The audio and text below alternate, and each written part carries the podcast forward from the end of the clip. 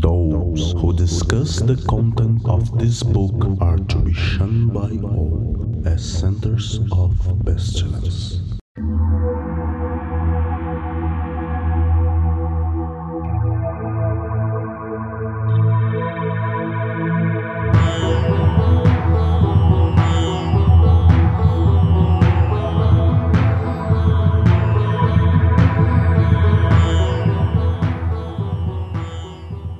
Olá, crianças do abismo! Está começando mais um Foco de Pestilência, o seu podcast sobre magia, iluminismo científico e outras esoterices. Eu sou o Flávio Watson e hoje estamos aqui para discutir os mistérios dos nomes próprios, ou pelo menos os nomes que nós próprios escolhemos para a nossa vida. E para conversar sobre isso, nós temos aqui hoje a nossa queridíssima ídola Raquel Ferraz. Olá, senhoras e senhores, enfim, quem tiver aí, é... Call me by your name. E o senhor Feliciano, será que hoje, enfim, saberemos quem é o senhor Feliciano? Quem é o nome? Quem é o nome por trás do nome? Fique ligado que até o final do programa você vai testemunhar a morte do senhor Feliciano.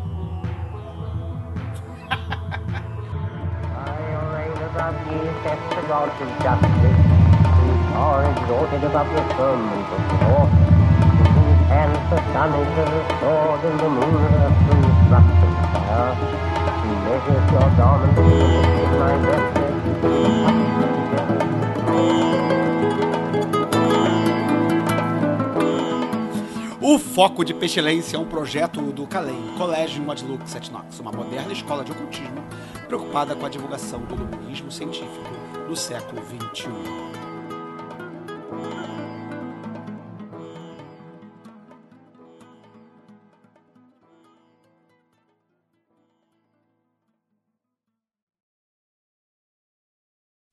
Mas antes, vamos aos nossos recadinhos do Calem. E o primeiro recado, na verdade, é só uma observação sobre o episódio. É, lá pro final eu comento que existe pela internet aí o rascunho da escúria do moto do Fratertório, Euclides Lacerda e tal.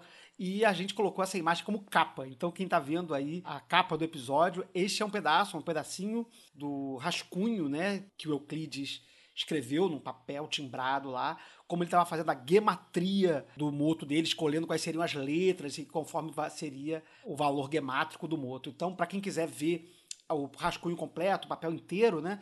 É, o link está no post do episódio. E agora, bom, enfim, com relação aos recados de sempre, né? Lembrando sempre de agradecer as nossas apoiadoras e apoiadores do podcast que contribuem aí mensalmente para a realização do nosso programa. Tivemos aí novos colaboradores chegando, agradecemos a cada um de vocês.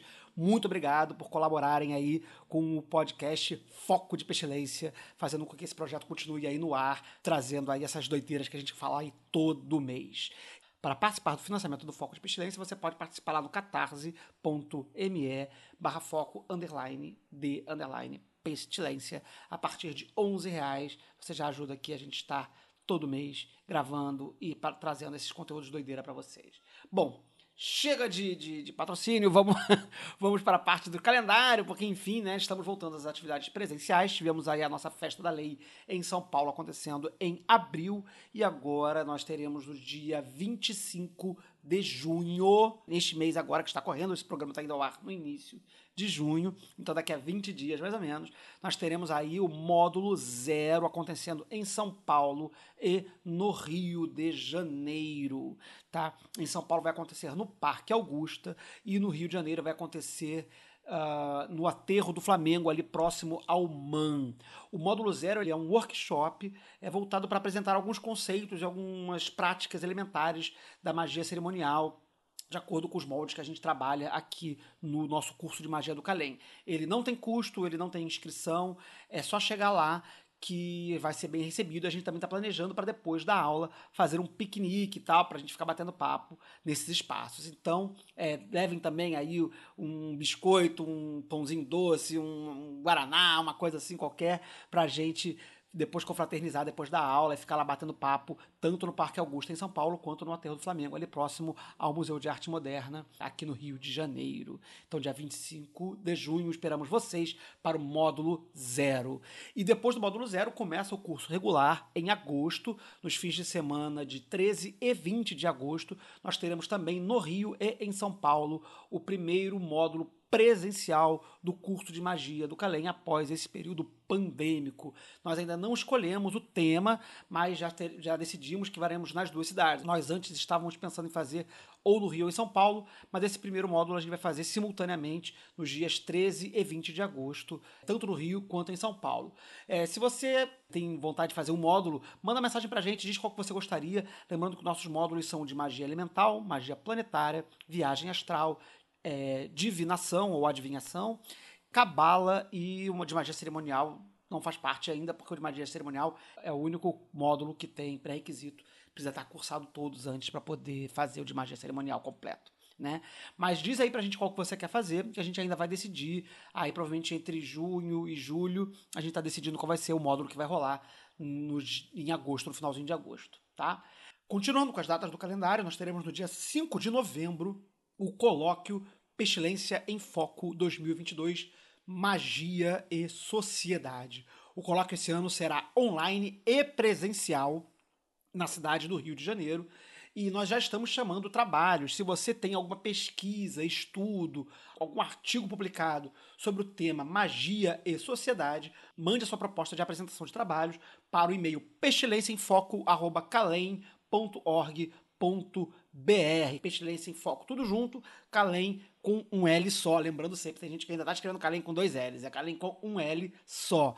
Então, mande pra gente a sua pesquisa, artigo, trabalho sobre o tema magia e sociedade, que a gente vai fazer a seleção dos trabalhos que serão apresentados no Coloque deste ano, no dia 5 de novembro.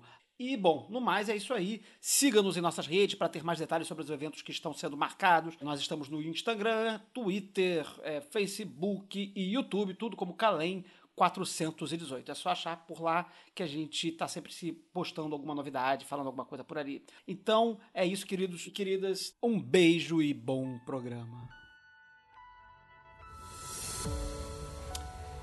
Então, hoje aqui nós temos uma promessa de revelação de segredos aqui. Talvez hoje tenhamos vários mistérios revelados ou em parte revelados aqui, porque o tema hoje aqui é moto mágico. Né? A gente já conversou sobre Moto Mágico num programa. Eu ia até parar para ouvir esse programa hoje, e obviamente não ouvi, porque, enfim, vida correria, não fiz isso. E a gente tem um programa lá atrás, se eu não me engano, é o programa Kit, é, Kit Mágico, Pro parte 2, se eu não me engano. Se eu não me engano, é esse programa. Que a gente conversa várias coisas, né, da, da vida mágica. A gente fala de diário, fala de hobby e tudo mais. Aí a gente fala de moto também em algum momento, acho que brevemente. Mas esse vai ser o primeiro programa, ainda mais esse programa que deve ter sido lá em 2016, se eu não me engano. É, esse programa hoje a gente vai de, debater, discutir, enfim, falar um pouco sobre as controvérsias e as questões que envolvem essa, esse autobatismo, né? Que o moto mágico, que é essa, essa, essa figura de, de dar seu próprio nome, né? É, tem de impacto na vida mágica de cada um de nós, e enfim, na comunidade, nas pessoas. E por que, que a gente poderia fazer isso ou não né? E como seria adequado ou possível, ou melhor forma, ou formas a evitar, né, de fazer essa parte aí. E para abrir a pauta, a gente tá aqui com um texto, um parágrafozinho do livro do Dusan Trajkovic, Lições sobre Ocultismo. É, e logo no início do livro, é, página 5, ele tem um parágrafozinho que diz assim: Telema não é apresentada graficamente em, no, em nossa imagem. Por quê? Porque se vemos magia e misticismo como nomes da realidade, Telema é o seu apelido.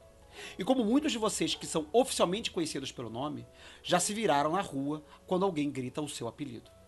Pensem nisso. Seu apelido não está escrito em qualquer um dos seus documentos oficiais, mas novamente você o usa com mais frequência.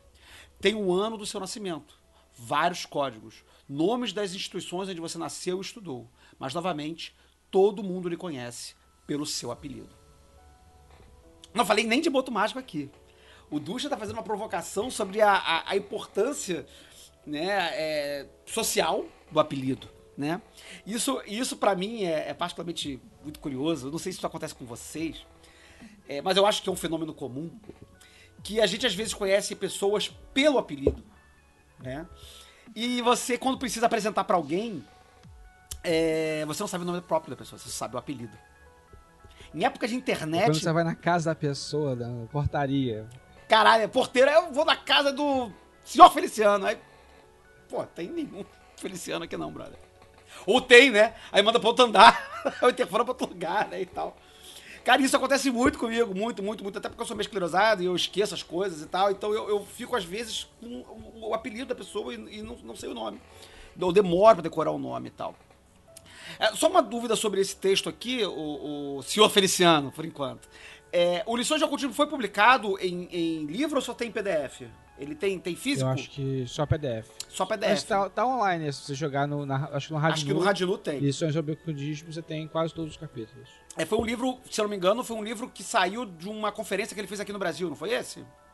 Isso, é uma transcrição de uma conferência que ele deu em 2000 e alguma coisa, não vou lembrar agora a data. Uhum. Mas, e aí, inclusive, ele é todo transcrito tem nas falas. Ele fala, ah, pergunta tal coisa, não sei o que, corrige as pessoas e tal. Tem um formato, mas é bem acessível. É. Essa, essa, esse evento foi um evento que o Calem, aproveitando aqui para fazer o, o Jabá, foi um evento que o Calem promoveu já há alguns anos. O, o Ducha já veio aqui no Brasil três vezes. Ele é sérvio, a gente já falou dele, dele aqui algumas vezes. A gente já, se eu não me engano, ele já veio aqui no Brasil três vezes, e as três vezes foi o Calem que trouxe, né, em eventos, em conferências que a gente fez aqui e tal. Então, esperamos que ele volte em breve aí, um dia aí, agora que as coisas estão voltando a funcionar com algum tipo de normalidade ou próximo disso. Né? Mas enfim, então esse, essa provocação é muito bacana, né? Sobre o apelido. O moto mágico, aí fica a pergunta que fica, né? O moto mágico é o apelido do magista? É, é isso que você acha que está querendo dizer aí, que vocês acham que está vindo nesse texto? Eu acho que puxa uma bola boa, porque tem tanto o apelido que a gente desenvolve e aí acha que aquilo tem a ver com a gente, começa a se apresentar por ele, como tem um apelido que o grupo nos dá. E acho que o moto também tem tradições que é, um outro que nos dá o moto e tradições que nós desenvolvemos o moto e tentamos impor ele no mundo. Eu não conheço o Duchan pessoalmente é, e vocês têm outra relação com ele, né? É, até porque mais tempo. É, mas das coisas que li dele, ele sempre, ele sempre tenta no texto, das coisas que li novamente, vamos botar nesse contexto eu acho que ele sempre tenta desmistificar e simplificar muito uma coisa. Tipo, novamente, outra pessoa, João Gilberto, assim, que chegou num nível de entendimento do rolê que ele simplifica muito e traz de uma forma quase cotidiana. Então eu acho que o Duchan, ele, quando ele fala, ele tem esse viés, assim, de, tipo, tentar deixar a coisa, assim, bem bossa nova. Só que no meu entendimento, é claro que ele tá falando sobre um negócio pesadão sobre magia. E a gente fala muito sobre do que, do, tipo, o quanto magia é nosso dia a dia, né? Que, tipo, é, sei lá, eu tive um apelido quando eu era muito criança, assim, muito jovem, que esse apelido reverbera até hoje, que vocês não usam, por exemplo, que eu acho maravilhoso. Mas que o quanto eu fico pensando magicamente sobre o quanto ele influenciou na minha vida. Tipo, não magicamente, mas sobre forma de, de como eu me comunico com as pessoas e o que eu consegui com isso, essas coisas. Que eu acho que o Moto também fala muito. Então, assim, é, eu acho que ele não tá falando, mas tá falando e, tipo, e de um jeito muito provocativo, assim. É legal que o, o apelido, né, e o moto por si, eles são coisas puramente simbólicas, né? Ele reforça que não é uma coisa que está anotado num registro geral ou que está É assim, ele meramente existe na coisa, mas nos afeta, às vezes, de uma forma muito profunda. É, eu acho que essa, essa parada, ela é o que faz o link da, da vulgaridade da ideia do apelido, né? Com a, a possibilidade de, um, de uma reflexão mais esotérica e, e pular pro moto, né? Como, como, como o apelido, ele seja pro bem ou pro mal, eu tive, eu tive um apelido que eu odiava quando na escola. Posso falar sobre isso mais tarde depois né? Mas como pro bem e pro mal, é, ele representa a pessoa no grupo, né? Pra algum, ou para algum grupo que seja, né? E, e como isso acaba sendo uma representação daquela pessoa, né? Como aquilo passa a ser uma coisa que não está registrada em lugar nenhum, mas que as pessoas veem. E vêm através do nome, né? E vem através do nome. Fala aí, Raquel. Não, eu ia dizer isso, assim, porque eu sou um exemplo disso. Eu, tipo, faz... eu, quando eu, era... eu tinha uns, sei lá, uns 12 anos, eu era muito jovem, 11, 12 anos. Eu era de um grupo, eu comecei a estudar teatro com um grupo e eu era muito jovem, então bem dispersa, assim. Se hoje já sou dispersa, muito dispersa. E aí eu me lembro que por uma, um motivo X, o professor de teatro, ele fez assim, tudo bem, Raquel, o papel de sininho é seu. E aí, depois disso, aos 11, 12 anos, eu recebi o apelido de Sininho. Então, todos os meus amigos me chamavam de Sininho. E Sininho, ele foi tão longe que ele virou Sino. Então, eu, te, eu tinha um apelido do apelido, que era o Sino.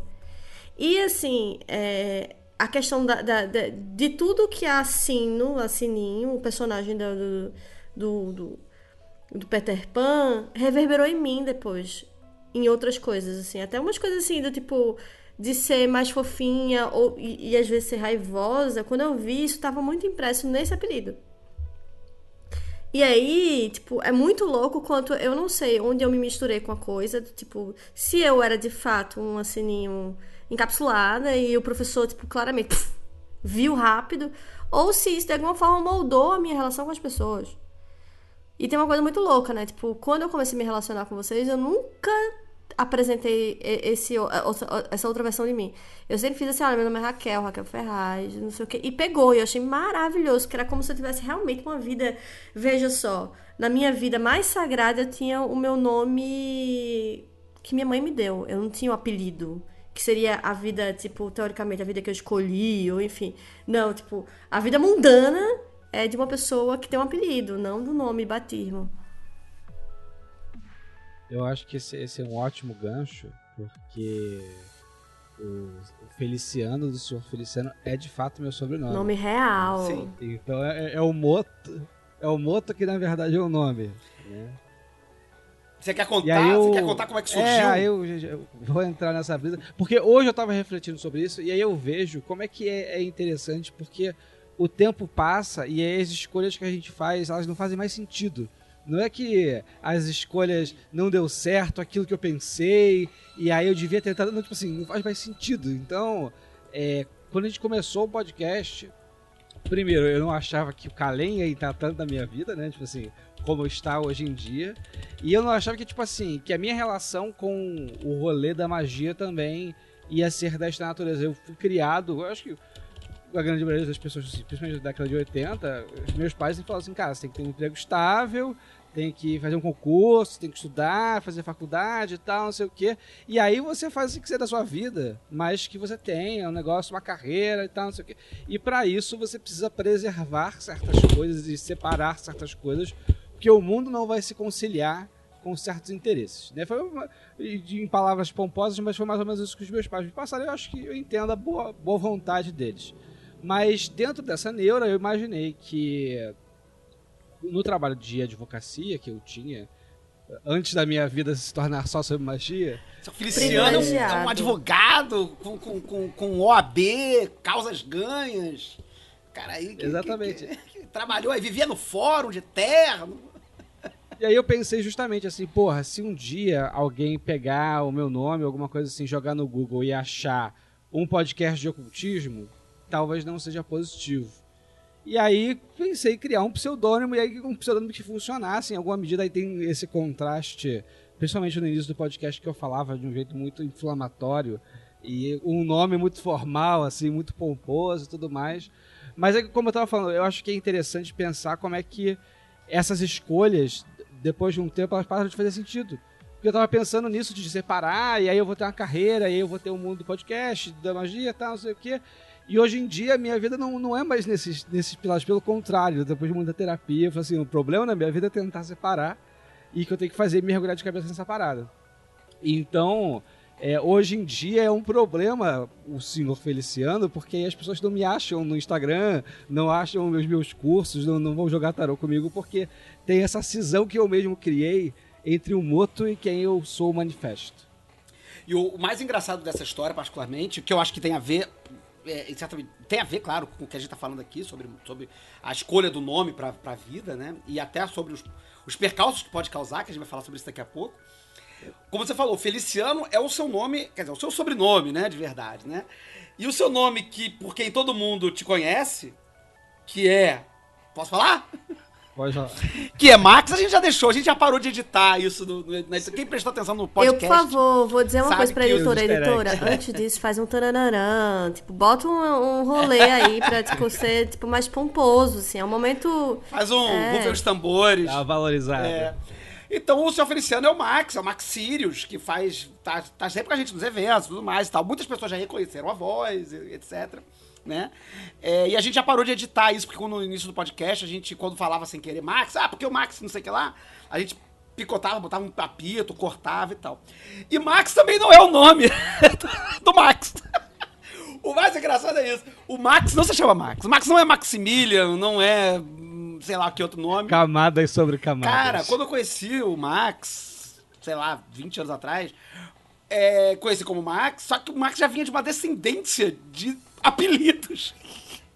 Que eram vários, vários. Ninguém conhecia o nome, porque eu acho que isso na época tinha um rolê de, de, de segurança da informação, galera hacker e sei lá o quê. E aí ninguém tinha nome de verdade, era todo mundo com nome falso.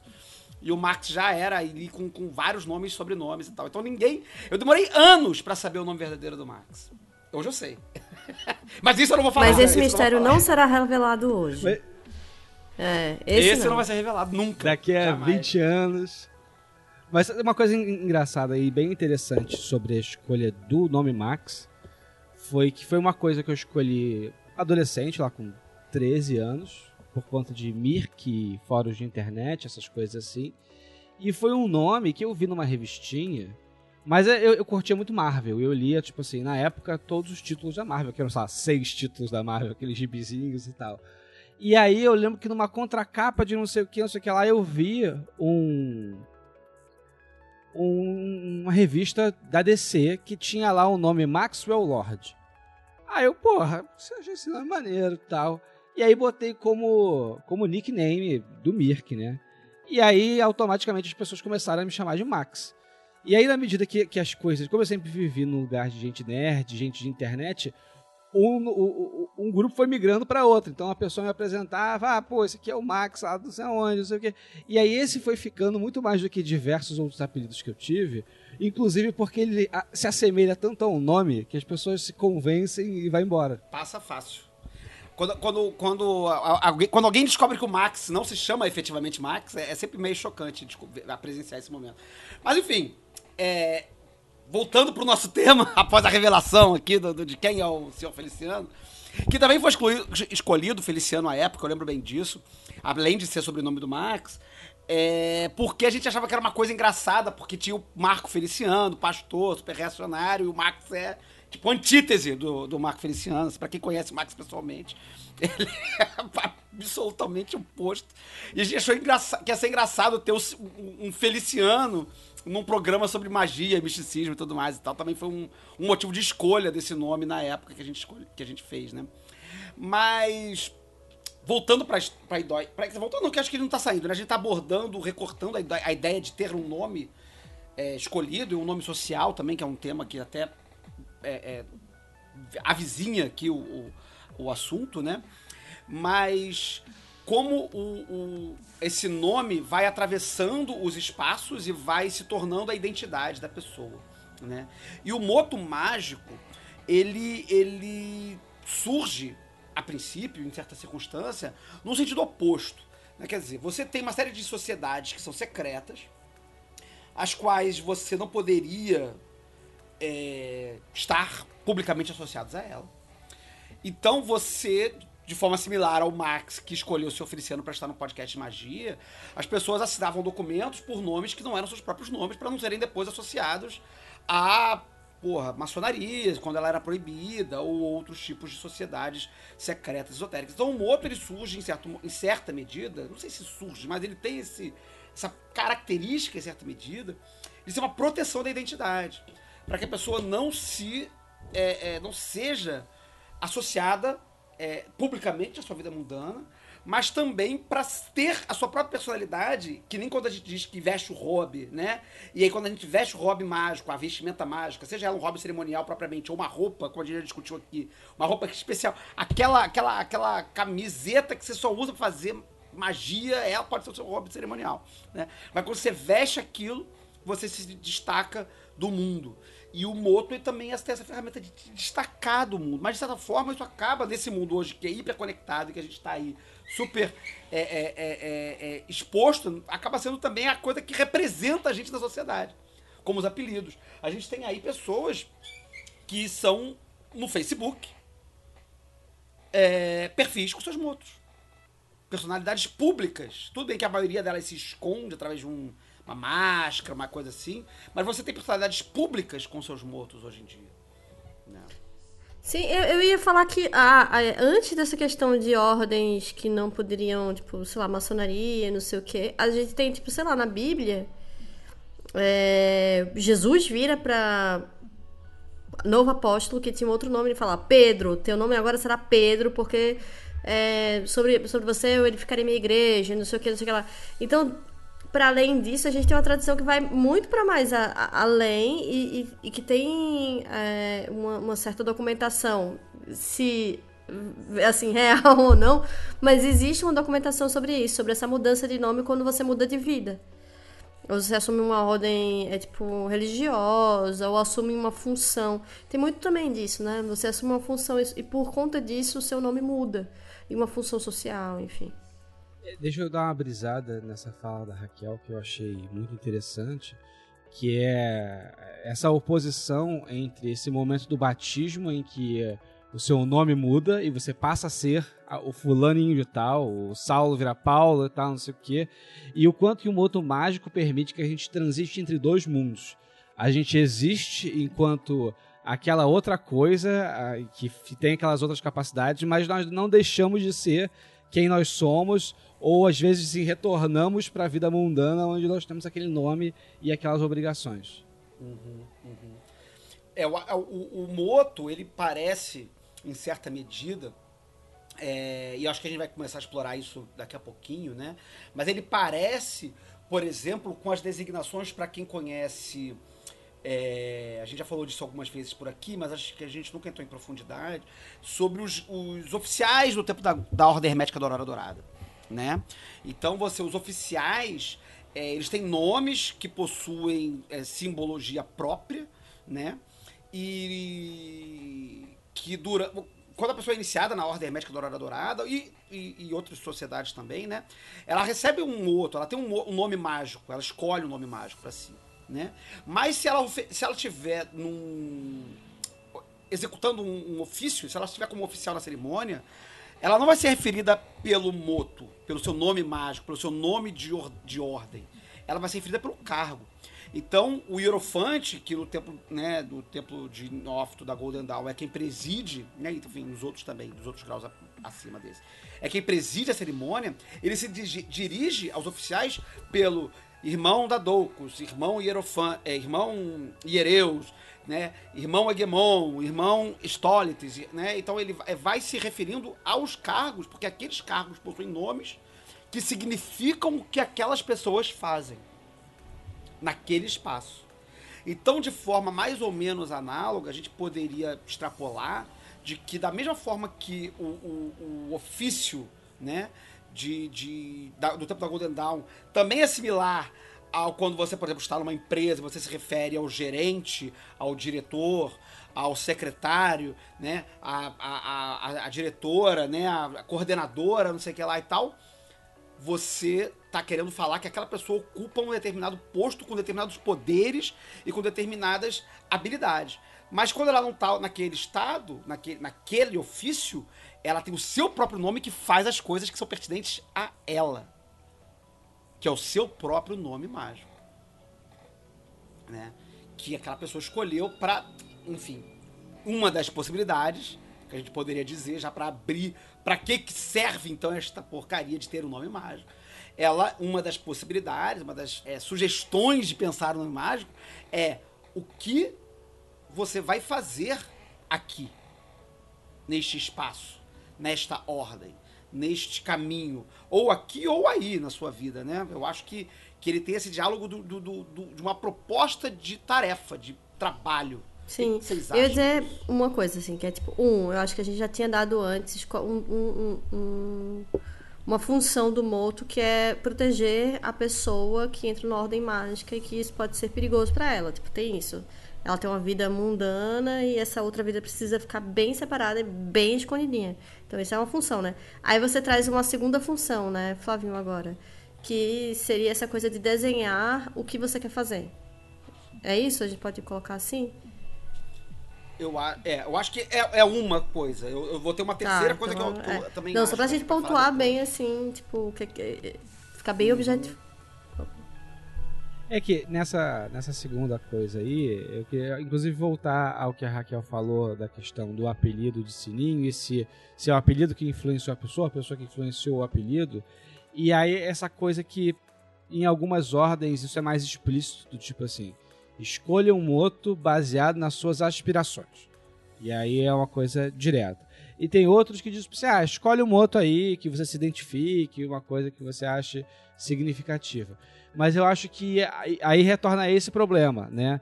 Quando, mesmo que você escolha um moto por conta de você, que, que você acha que é a sua aspiração, no final das contas, é, aquilo ali é um reflexo que você criou externamente, você está tá expondo externamente, ou, ou é um objeto que vai te influenciar internamente?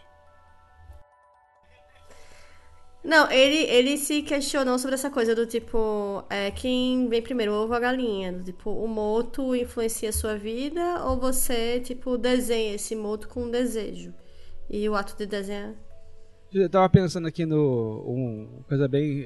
Pessoas que escolhem motos de deuses gregos. Aí, tipo assim, o Frater Apolo ele, se, ele escolhe Frater Apolo porque ele deseja se tornar Apolo ou porque existe uma força apolínea presente na vida ah. dele e por isso ele escolheu? Tá, então, eu... eu não, fala, eu ia dizer também do tipo... Você, você fez um não, ano aí não, que eu achei não, promissor. Não, você vai falar e eu vou falar uma coisa assim que, que talvez converse com o que você tá falando, mas em outro lugar completamente diferente. É muito comum os artistas terem nomes que não são seus nomes, tipo Fernanda Montenegro, que não é Fernanda Montenegro, que é outra coisa. E aí, tipo. E aí, porque eu preciso de um nome que seja muito sexy, assim. Eu preciso de um nome super sexy, que seja tudo que, tipo, representar uma coisa que não necessariamente, sei lá, vai que no meu nome é Iraci. Eu acho que Iraci é o nome de uma velhinha. Eu preciso ser sexy, sou mulher. Irarara, Nada contra Iraci, Iraci, se você estiver me ouvindo, eu não tô falando isso. Enfim.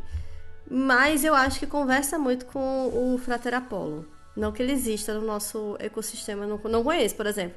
Mas eu acho um clássico, assim. Que é do tipo, o cara que chega lá e fala, ah, eu sou Frater Apollo e não sei o que, não sei o que lá. Que eu acho que tem uma coisa meio do tipo, um, um nome artístico, do tipo, ah, eu sinto que isso aqui vai me representar e não sei o que, e o nome dele, coitado. É, sei lá, Josie. Sabe? Tipo, é um nome do tipo que é bem, tipo, bem distante de Apolo. Uhum. É, eu acho assim, eu acho que as duas coisas eu acho assim, que as duas coisas acontecem não simultaneamente, elas acontecem alternadamente. Eu acho que o mais comum, especialmente no início, é você, a pessoa, né, escolher um nome mágico é, que represente algo com que ela se identifica. Né? E, então aí vai surgir o Frater Apolo. O Frater Apolo vai se achar muito apolíneo, provavelmente, muito solar, música, e vai se achar um negócio assim muito incrível e atlético e tal. Vai, vai se identificar com essa imagem, né? E vai dizer, eu sou o Frater Apolo porque eu gosto de Apolo. Né? A, a, a parte dessa. Né, quer dizer, a pessoa gosta de alguma coisa porque ela se identifica em alguma medida com aquilo, né? Pessoa raramente gosta de algo com que ela não tem absolutamente nenhuma identificação, né? Ela se identifica com aquilo. Então, ele vai lá escolher, pô, então a gente vai ter aí Frater Lúcifer, Soror Lilith, é, vai aos montes aí, nossa, na época de Mirk aí e tal, que o Mike falou, todo mundo, todo mundo era, era Lilith ou, ou Lúcifer. Morfeu. Morfeu, nossa, pô, a Frater Morfeu tem, tem bilhões, né? Todo mundo do Mirk era, era Morpheus e, e a variante. Então, é, porque o que aí tem o primeiro problema dessa escolha. Geralmente essas escolhas são muito limitadas, em geral. né? Porque o, o, o raio de atenção da, da, da, das coisas maneiras, ele é relativamente estreito, né? Especialmente numa, numa, numa comunidade muito específica de, de, de, de conhecimentos e gostos muito específicos, né? Então, na comunidade do, do, da galera do quadrini, dos quadrinistas, da galera de quadrinho, do, do, da galera de Marvel, vai todo mundo escolher mais ou menos os 5 ou 6 personagens mais fodores da Marvel. Os mais é, cabeçudos vão escolher os, os, subplots, os outros mais é, é, é, de, de, de, outra, de segunda linha, ou que tiveram edições exclusivas, mas assim, maioria, grande maioria vai escolher, né? A galera do, do vai, vai escolher o, super-homem, o super-homem super não porque é da DC, mas vai escolher o, um cara que vai for, for mais famoso, o personagem que for mais famoso. E aí fica todo mundo com o mesmo nome. E isso acontece com o Frater Apolo, o Frater Saturno, o Frater whatever, um monte de gente aí. Inclusive, na, na, nas nossas, nas nossas é, linhagens próximas aí, a gente tem, historicamente, aí, pessoas com nomes que são Frater Thor, né? São nomes muito simples, né? muito acessíveis, né? É, mas eu acho que existe outra coisa que eu acho mais interessante. Eu, Flávio. E aí eu queria ouvir a opinião de vocês. Que não é quem você acha que você curte, mas talvez quem você queira ser. Né? Então eu sou otário. E eu quero ser o frater malandro. Eu quero ser, porra, eu sou muito, muito Zé Ruela, eu não, não me dou bem. E aí você joga, um, joga uma alteridade e mete um, um, uma pessoa que você quer ser. Quer dizer, não uma pessoa, né? Mas um conceito, né? Uma ideia que você acha que é algo que é interessante de chegar até Principalmente ele. Principalmente motos muito terríveis e satânicos, né? Normalmente vem de pessoas que se sentem menos potentes no mundo. Sim, sim. E aí, às vezes, dá, você vê, aí tem, tem um problema, tem, tem a questão, né? Já, a gente pode falar, que a gente, que a gente, pode não, a gente vai falar mais tarde, né? Sobre, às vezes, as escolhas meio infelizes de Moto, né? Eu tenho um, um, um uma pessoa que já faleceu, inclusive, não por causa do Moto, mas enfim. E, mas rezava a lenda época, era uma pessoa de rolês muito antigos e tal, que ele escolheu um moto bizarro, não vou lembrar agora qual foi, mas era um moto tipo Lucifer, alguma coisa assim. E, e logo depois o cara, porra, teve um um acidente bizarro, ficou gago, a vida toda desandou, deu uma cagada na vida dele. E algumas pessoas diziam que era por causa disso, que o cara ele não soube não soube segurar a barra de, de meter logo de cara no início da jornada, novinho, criando músculo ainda, chegando na academia, querendo levantar 300 quilos na perna. Aí ficou, ficou ruim, não aguentou. Né? Deu ruim na, na vida dele. É, e talvez por causa disso, porque a pessoa também tá, tá nessa vida, às vezes, muito zoada, né? E aí se espelha num, num espectro de potência foda, vou pisar em geral. E aí vai lá, se o frater, porra, fodão. E aí também, aí também pode ser que não dê certo. Aí tem que pensar também nisso. É, eu queria já dar o disclaimer que, assim, eu acho que todo mundo que tá sentado aqui não tem, tipo, nenhuma crítica ao, a, a pessoas que tenham um, um, nome muito conhecido, assim, um nome que seria popular e tudo mais. Isso não é um questionamento. Só pra ficar muito claro que a gente tá colocando aqui, mas é porque, tipo, são clássicos. É. é desculpa se eu ofendi não alguém, é um Eu acho que não tem. Eu, eu não acho que isso é um problema. Eu acho que isso pode, às vezes, ser só uma, uma escolha que, dependendo, porque às vezes pode ter sido uma uhum. super meditada. Uma coisa super. que veio realmente de, um, de uma reflexão tal. Mas às vezes. É, é, é, eu já, já lidei com muita pessoa escolhendo moto. E é muito comum a pessoa vir com um primeiro moto, que ela. Eu nunca disse que não. nunca, nunca, ah. nunca neguei. Mas a pessoa fala, fala assim, vou, vou usar um moto tal. Eu. Tá, tá bom. E aí, depois de um tempo, já, já, já tive gente chegando pra mim que quero mudar de moto. Falei, ah. É mesmo, cowboy? É Porra, mesmo, cowboy? Tivesse é... pensado melhor lá atrás. Como é que vai fazer agora? Vai mudar de moto? Não tem, não tem regra Mas pra esse negócio de mudar de moto. Deixa eu queimar uma, um pedaço da pauta aqui sobre isso de querer mudar de moto que eu já presenciei, testemunhei, né, uma coisa muito interessante, que foi uma pessoa que escolheu um moto que não era Apollo, mas era uma coisa altamente solar. E aí o, o desdobrar do processo da pessoa foi exatamente descobrir que no fundo, no fundo, ele não era uma pessoa solar. Sabe, tipo assim, ele foi lá lidando, lidando, lidando, lidando. Opa! Quer dizer que tem uma outra coisa aqui. E aí isso deu toda uma reflexão, inclusive, de por que, que escolheu aquele moto, o que estava pensando sobre isso e tudo mais.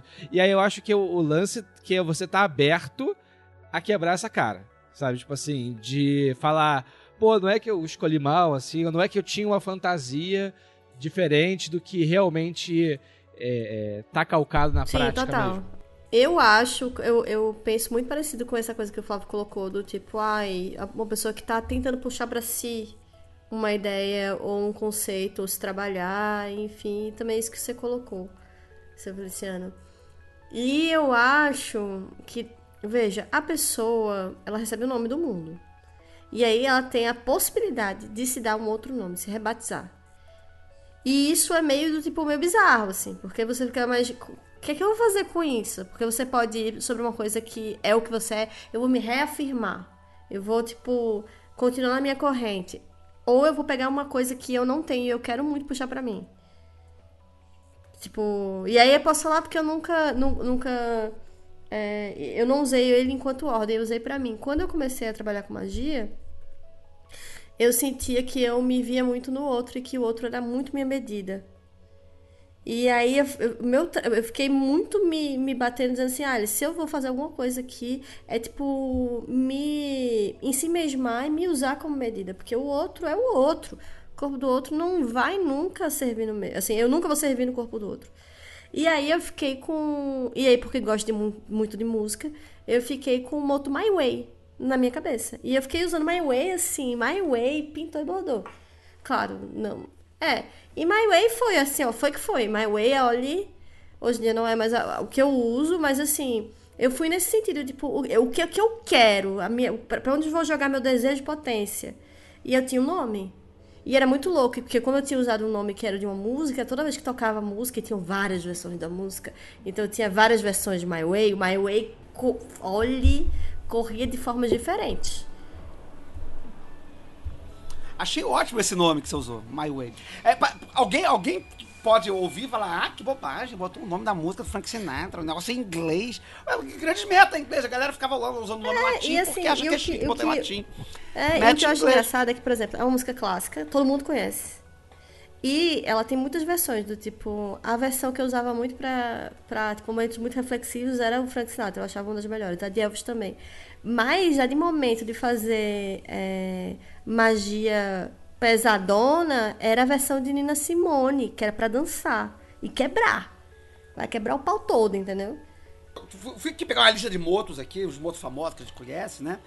né? E, por exemplo, a gente tem é, o, o, o moto da. Que, não que seja igual, mas que eu acho que se a gente for tirar do, do- do- grego e pensar assim em inglês ou em português e tal, poderia ter uma energia muito parecida com esse My Way, né? Por exemplo, a Sororestai, né? Que, que era a Jenny Wolf, né? Que significa eu serei, né? Então, por que, que eu serei pode e meu caminho não pode? Eu até poderia ter um debate, que eu acho que é uma discussão interessante, que talvez se a gente tivesse discutido sobre, ah, que moto que eu escolho, não sei o que fazer, e a gente fosse confrontar isso, talvez você falar, pô, de repente alguma coisa, num verbo da primeira pessoa, talvez seja interessante, mas também não tem problema nenhum ser meu caminho, né? Porque, né, você tem aí a galera que é, por exemplo, o, o Jones, que era o, o um no todo. Unus em Omnibus. É, a, a, a língua que, que assim, muito do, do, do material produzido sobre Telemann foi produzida é em inglês. Então, teoricamente, ele seria o nosso aramaico. E aí, e além de ser uma, uma língua que não é, é, a, a nossa língua materna, pelo menos aqui nesse recorte da gente Brasil. Então, é quase que a gente estivesse, tipo, brincando com essa coisa sobre o que é que é o outro, ou enfim. Coloquei esse ponto porque, por exemplo, eu, meu inglês, todo mundo sabe, é horrível. Mas depois que comecei a usar My Way, melhorou um pouco. Veja só. Essas coisas muito loucas que, que o, o, o Moto consegue brincar com você, né? Você brinca com o Moto e o Moto brinca com você. Que é tipo um grande símbolo, né? No final das contas, o Moto é um símbolo que a gente se autocoroa. O, o Moto, nesse lugar em que você escolhe, é uma autocoroação. Um autobatismo. E aí, justamente para tocar nessa autocoração, é uma coisa que para mim foi muito surpreendente. E aí, quando, quanto mais eu olho, mais eu acho que assim, eu entendo a existência, mas também acho que é esquisito. Que em algumas tradições orientais, e também assim, na roda de capoeira também aqui no Brasil, é um instrutor que te dá o seu nome. E aí ele, da, da, da sapiência dele, vai te dar um nome que, tipo assim, tem algo a ver com você, que ele enxerga em você que você mesmo não enxerga em si, e que em certa medida o seu papel é se conciliar com este nome. E é uma proposta muito diferente da, dessa coisa da autocoroação, né? Que é quase como algo divino que a gente recebe e vai ficar com aquela caixinha na mão tentando fazer o quebra-cabeça. É, é, tem, é, essa, essa questão é muito boa, né? Porque tem realmente é, é, organizações, né, comunidades, que o, o nome daque, da, da pessoa naquele grupo é dado, né? Não é escolhido, né? E isso é uma questão interessante. Porque a gente está acostumado com essa, esse personalismo em que a gente tem uma identidade própria e que a gente deve preservar a identidade própria e a gente perde a ideia da identidade do grupo, né? É, não que eu acho que uma coisa é melhor do que outra, eu acho que elas são coisas diferentes, né? É, eu nunca tive um nome dito, né? Os apelidos são nome, voltando à ideia dos apelidos, né? Eu ia falar, eu nunca tive um nome dado pelo grupo, mas os apelidos são nomes dados pelos grupos. Aquele apelido que eu falei no início do programa que eu odiava, que eu não vou dizer aqui para não. Eita, conta, Flavinho. Lembranças conta ruins. Pra gente. Eu tive um apelido na escola por causa de, de, de, um episódio maluco assim na escola, uma palhaçada que eu fiz, e enfim, e aí virei e fiquei com aquela porra, aquele apelido pra sempre. Anos, né? anos passaram, eu mudava de série e, e custava com aquele apelido. E foi um apelido que a, a comunidade me deu. Na verdade, um, alguém na turma, como, com, com o mesmo poder do, do, do Anansi, né? No, no, no, livro do Neil Gaiman, né? Dos Filhos de Anansi, né? Pra quem não leu o livro, O Filho de Anansi, o Anansi, ele tem. Acho que os americanos se citaram também, né? O Anansi, ele tem o poder de dar nome para as coisas, né? E quando ele dá o nome, a, o nome não sai mais da pessoa. O nome fica grudado na pessoa. A pessoa vê que odeia aquele nome, aquele nome fica para sempre associado àquela pessoa, aquela coisa e tal. E comigo aconteceu exatamente isso. Um, um, um maluco lá, um cara lá da, da, da, turma, me deu aquele apelido e colou, cara, na escola inteira. A escola inteira. Foi foda. Foi muito ruim. Mas, assim, eu acabei, né, no momento, aceitando aquele apelido e tudo mais, e vivi com ele até, até esquecerem dele. Mas foi um, de certa forma, foi um nome dado pela sociedade, pela comunidade. Né? E você conseguiu extrair o máximo do exercício, que é, tipo assim, aceitar que já que tá aqui, eu vou ter que lidar com isso. Vou ter que lidar com isso, não vou conseguir. Porque é aquela coisa, quanto, mais você, quanto menos você gosta, quanto mais você reclama, pô, na escola então, bro, adolescente, com, sei lá, 13 anos na cara, nossa, quanto mais eu reclamasse, mais eu ia ser aquilo. Então tive que pô, me conciliar com aquele universo, me conciliar com aquele espaço. E, e eu sempre fui uma pessoa de, de bons relacionamentos, com muitos amigos e tudo mais e tal. Eu tinha que equilibrar aquilo ali, cara. E deu, deu certo. E hoje deu em certo. dia ele é Flávio Watson, reconhecido internacionalmente. É. Ó, gente, eu sou Flávio Gente. O engraçado. o engraçado é que eu era o Watson antes, por causa do sobrenome, então o Watson sempre foi um nome que pegou, e eu sempre fui o Watson depois também, né? As pessoas me conheceram por Watson na, escola, no trabalho e tal. Mas nesse intervalo aí, desses três anos aí, sei lá, entre a quinta e a oitava série, não sei, eu fui, eu fui aquele período horroroso lá que eu não vou dizer. Não vou, não vou revelar aqui. Ó, pelo menos é, você passou pouco tempo. É esse apelido que falei no início do programa, ele, pessoas do meu trabalho me chamam até hoje. É meu nome no trabalho é o meu nome no grupo de amigos de, é. tipo, de, de, pessoas muito antigas. Então, em Recife inteiro, se você perguntar, esse é o nome que me reconhece. Veja, coisa louca. Mas em São Paulo consegui evoluir aquelas bem loucas. Mas tem um outro lugar também do nome que eu fiquei pensando agora quando você falava sobre isso, sobre o nome que te dão. É, esse nome que a comunidade te dá. Enfim, e, e como você tentou fugir de bichinho de Flavinho Watson. Mas enfim, essa questão do, do, nome que é dado pela sociedade, ele é um, um, um, conflito interessante, porque ele acaba sendo, então, algo com que a pessoa tem que conciliar. Né? Ela acaba sendo confrontada com a necessidade de, de, de lidar com aquilo, goste ela ou não, porque ela não vai ter gestão sobre aquele negócio. O que é um exercício também interessante, poderoso. Né? É, mas você imagina o guru falar para você assim, olha, a sua natureza, a sua verdadeira vontade tem a ver com cachorro. É. E aí você fica assim, caralho, como assim? Quais são as implicações? E aí é um exercício de vida, a multiplicidade com um quebra-cabeça que você vai ficar pensando e tal sobre isso. É, e até, até é, descendo o tom esotérico da possibilidade de encontrar sua verdadeira natureza num nome aparentemente arbitrário, né? Que foi alguém que te deu, né? É, de modo similar à interpretação de viagens astrais ou de ou interpretações cabalísticas que a gente tá, que também tem a ver com, com um outro e a gente pode entrar nisso aí, né? É, acaba sendo um exercício de livre associação em que se alguém disse para você assim, olha só, e aí o, o, o, o Jungiano da mesa pode tentar até dar uma elucidação sobre isso, mas o, o, o você recebeu lá cachorro, você vai ser o Frater Awal, né?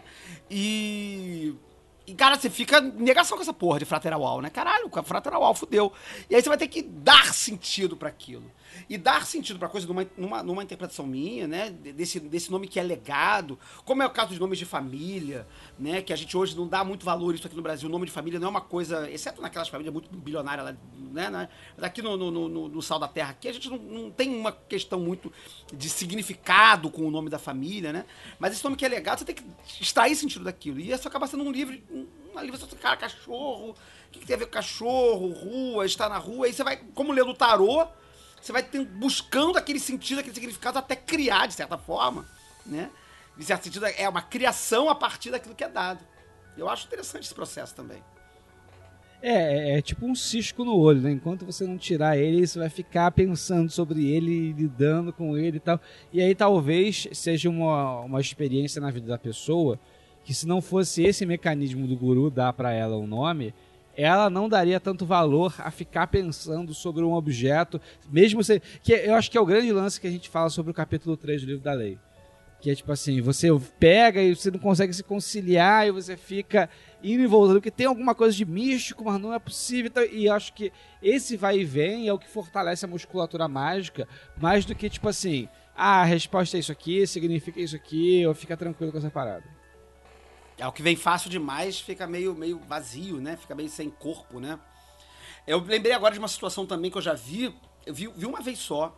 É, é não sei o quão comum é isso. Talvez seja até mais comum do que a minha experiência me apresentou, mas tem já, já vi caso da pessoa escolher o, o moto não de forma aleatória, mas de forma de uma espécie de investigação astral, né?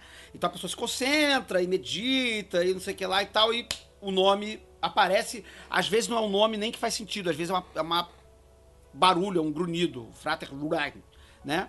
Soror azan, sei lá, é um, um, ruído que surge na, na mente, né? Eu já vi isso acontecer uma vez, é, achei muito interessante porque provoca de, de modo similar é, ao nome dado por uma outra pessoa, é um nome que surge, né, na cabeça e que você não pensa nele antecipadamente, como o caso do Apolo, ou o caso da Lilith, né, o caso da Morrigan, né, ou o caso do, do, do, do Morfeu, que a pessoa já vem com um setup todo prontinho de imagem para só encaixar na, no corpo, né, na, na, na, na, prática mágica. A pessoa recebe um, um, nome do além, supostamente, né, de um modo aleatório, talvez, ou de um, de um, de um processo meditativo, né, é, em que ela tem que investigar aquilo, né, cara? Que, por que, que isso veio para mim? Como é que eu vou aceitar essa coisa?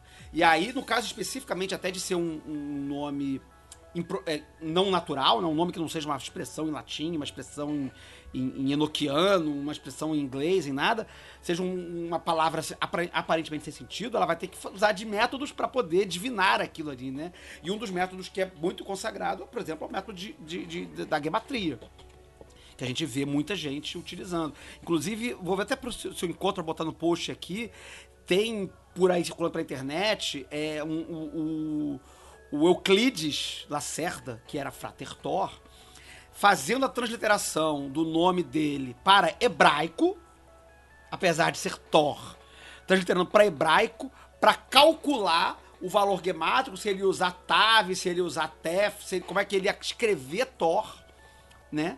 Para ver o valor gemátrico que aquele nome teria e para ver quais as palavras que associariam o mesmo valor gemátrico para escolher o moto. Né? Um moto pensado assim, vou, vou, escolher o moto dependendo do número que der. A forma de escrever o moto, né? Dependendo do número que vai dar aqui, né?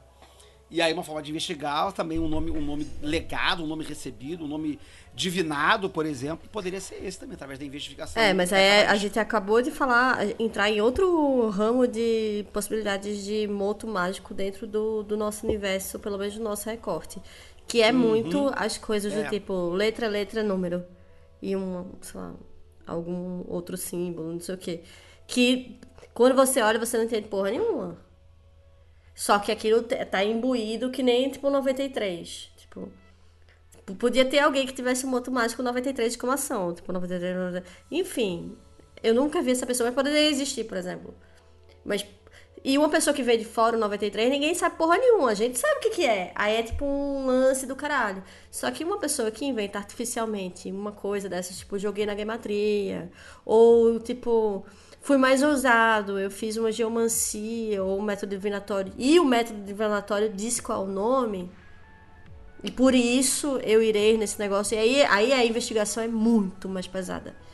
Porque ela é mais árida, ela é menos conceitual, ela é muito mais assim, do tipo triângulos e quadrados e se vire. É, você vai partir de um terreno absolutamente é, é, é desértico, né? Se, você, se, se, o seu nome vem de, um, de uma fonte absolutamente abstrata, uma revelação, uma voz, etc. assim, é, você parte do nada, né? Muito, muito diferente você partir de, de um lema. Porque a gente, a gente, não falou isso no início do programa, talvez tivesse sido interessante falar, né? A palavra moto, é, é, que a gente usa de forma coloquial para descrever esses nomes mágicos, né? Ela é uma expressão que significa é, é, lema. Se eu não me engano, ela vem do latim, mas ela é usada coloquialmente no inglês para significar lema. Por exemplo, se eu não me engano, o lema. Acho que é o lema dos bombeiros, não sei se do estado do Rio, ou enfim, em geral, é mens sana corpore sano, mente sã e corpo são. Se eu não me, eu não me engano, eu posso estar enganado se é dos bombeiros, mas é de alguma organização é, é, militar dessas é, que tem, né? Sem necessariamente o exército, né? Essas outras organizações. Tem alguém que é mensano e corporiçano. E, e isso é um moto. Quando você olha para a heráldica e tem os escudos de família, e eles geralmente têm um nomezinho embaixo. Quem, Game of Thrones, né? Para quem viu lá, né? Guerra dos Tronos, né? E tal. Né? É, é, é, cada família tinha um moto, né? né, o, o, o, inverno está chegando, que era lá do, do, dos Stark lá, era o moto da família Stark. E geralmente o moto é uma frase. Não é um nome singular, como o Crowley escolheu Perdurabo, né, quando o neófito da Ordem Hermética do Aurora Dourada. Né? Perdurarei até o fim. Né? O mais comum eram nomes que eram frases, como a gente falou aqui é do, do do, do, do Charles Jones, do Charles Stanford Jones, que era unus in omnibus, o todo no um, ou o um no todo, né? É uma expressão latim que é uma frase. E aí aparecem esses motos que são letrinhas, né? Então o cara, em vez de ser frater o, é, é, unus in ônibus, ele vai virar frater vio, porque geralmente o, o U vai virar o V e aí vai virar V-I-O unus in omnibus. Ou frater VVVVV. É. Ou frater VVVVV, é, que era o moto do conhecido, bem famoso. Né? Bem famoso esse aí. Né? Então eu tô até olhando aqui, né, o, o, o Führer, né, o, o Major Führer, que foi muito importante no início da AA, né, ele era per ardua ad astra, que é o lema, inclusive, hoje da Força Aérea Americana, se não me engano. Ou da brasileira, não lembro. É de uma força, de, um, de, um, de uma aeronáutica aí, não lembro agora qual, mas que é per ardua ad astra. Né? Pelas dificuldades, às estrelas. Chegarei às estrelas. Né? Então, era uma, então Moto essa, tem, tem essa estrutura de ser uma frasezinha. A gente é que foi permanecendo com essa ideia e passou a usar para palavras simples. Né? Para pequenas, pequenas palavras. E aí, quando uma pessoa fazia, às vezes, o moto por frase, por uma divisa, que seria talvez até a, a tradução para o português mais precisa da palavra moto, a pessoa poderia fazer, voltando à ideia da, da, da análise gemátrica do nome mágico, né? Fazer a gematria do nome por extenso, ou do nome como ele é assinado, pelas siglas. Então, o frater unus in omnibus poderia fazer a gematria de Vio, V-I-O. E aí vai ser Val, Iod, Ein, possivelmente ou fazer a gematria da cabala grega, né? E aí vai fazer calcular em grego. Enfim, aí vem as técnicas mais hardcore, né? Para você pensar o, o moto dentro da, da, perspectiva mágica, né? Mas eu lembrei disso porque você falou isso das, das letrinhas. Muita gente não, pode, pode não entender quando vê um moto que é uma porrada de letrinha empilhada uma do lado da outra. É porque aquilo é uma frase. aquilo é uma frase. Você, é, você não sabe. Em geral, né? Se tiver separado de pontinho, Mano. é uma frase. Geralmente Você é, falando isso, eu que só sabe. pensei, tipo, não é um moto, mas de alguma forma também é. Eu só pensei em Eliphas Levi. Mas é, né? é- é o Crowley, né? O, É. o- o- Alistair Crowley. Alistair Crowley, né? O Eliphas, Veli, Le- o Levi, como a gente falou do programa, não se chamava Eliphas Levi, né? Era Alphonse Louis, né? E aí ele faz a conta maluca lá numa transliteração freestyle do hebraico e, e acha que ele, é, Alphonse Louis vai ser sonoricamente Eliphas Levi, né? Em, em- em caracteres hebraicos. E o, o Crowley também não é Alistair, ele é, o nome de batismo dele é Alexander. Né? Eu acho que é, Edward Alexander. Edward Alexander Crowley. Crowley é de verdade, é da família. Nome da cervejaria lá do avô dele, etc. Né? E. E é interessante pra voltar na, naquilo que a gente tava falando no início, que Ma- é... Outro que eu lembrei, MacGregor Matters. né? Isso. E O aí, Matters era. Não, esse são- MacGregor é, não existia. Ele meteu ali porque ele curtia esse negócio de Irlanda. Os negócios lá de irlandês lá, ele meteu o MacGregor no meio. Justamente, e aí ambos tentam resgatar uma suposta Ancestralidade, é. céltica e tal, não sei o quê. E aí depois o- isso deixa de ser importante pro Crowley. O Crowley ainda continua curtindo em alguma medida, o lance da Highlands e tudo mais, mas não é o filão mágico dele mais. Mas ele continuou usando o Aleister Crowley porque curtiu e pegou, né? Pegou, virou uma marca. Eu acho que virou marca. Aí É. o cara, o, cara, o cara entendia de marketing, né? O cara entendia, o cara entendia de, de, de, de falem bem e falem mal, mas falem de mim, né? Então já tava famoso. Embora o, o Crowley não tenha a ver com o Moto, mas é interessante puxar né, no assunto, né? É, Ele usou diversos nomes, né? Tem uma lista, cara. Cara, eu passei por essa lista outro dia, devia ter separado isso. Uma lista. Ah, eu acho que tá até no livro que eu tenho aqui da estante. Vou parar pra pegar daqui a pouco. É, dos nomes que o Crowley usava pra assinar artigos na revista né? Ou nomes que ele usou quando ele assinou o livro de reservas do hotel lá no Cairo, quando ele foi com a Edith Kelly, né? É, ele não, não foi como Alistair ou Alexander, ele foi como. Como? Qual é o nome, o, Max? É, acho que é Príncipe Xiaokao. Shalkal, que é Alguma coisa Therion, assim. que é besta, se eu não me engano, né? E, enfim, sei lá, em persa ou em egípcio, sei lá em que idioma, né? Então ele tinha uma série de nomes que ele ia usando conforme a ocasião lá dele lá. Quando, quando, quando ele faz o bilhete de suicídio, né? Ele o Fernando Pessoa, que é outra pessoa com muitos nomes, que é interessante a gente pensar, né? Quando ele faz o bilhete de suicídio lá na Boca do Inferno, em Portugal, ele assina com um nome também que não é o nome dele. Mete um nome chinês lá, maluco né? E então tinha essa coisa das, das múltiplas personalidades, né? Que é interessante pensar, como a gente falou do Fernando Pessoa, né? Que ele tinha lá o, o- o Alberto Caieiro, o. Deixa eu, pegar até aqui, porque eu, tenho um que eu sempre esqueço. Alberto Caieiro, o Álvaro de Campos e o Ricardo Reis. O Ricardo Reis, que eu sempre esqueço, que eu não, não curto muito o Ricardo Reis.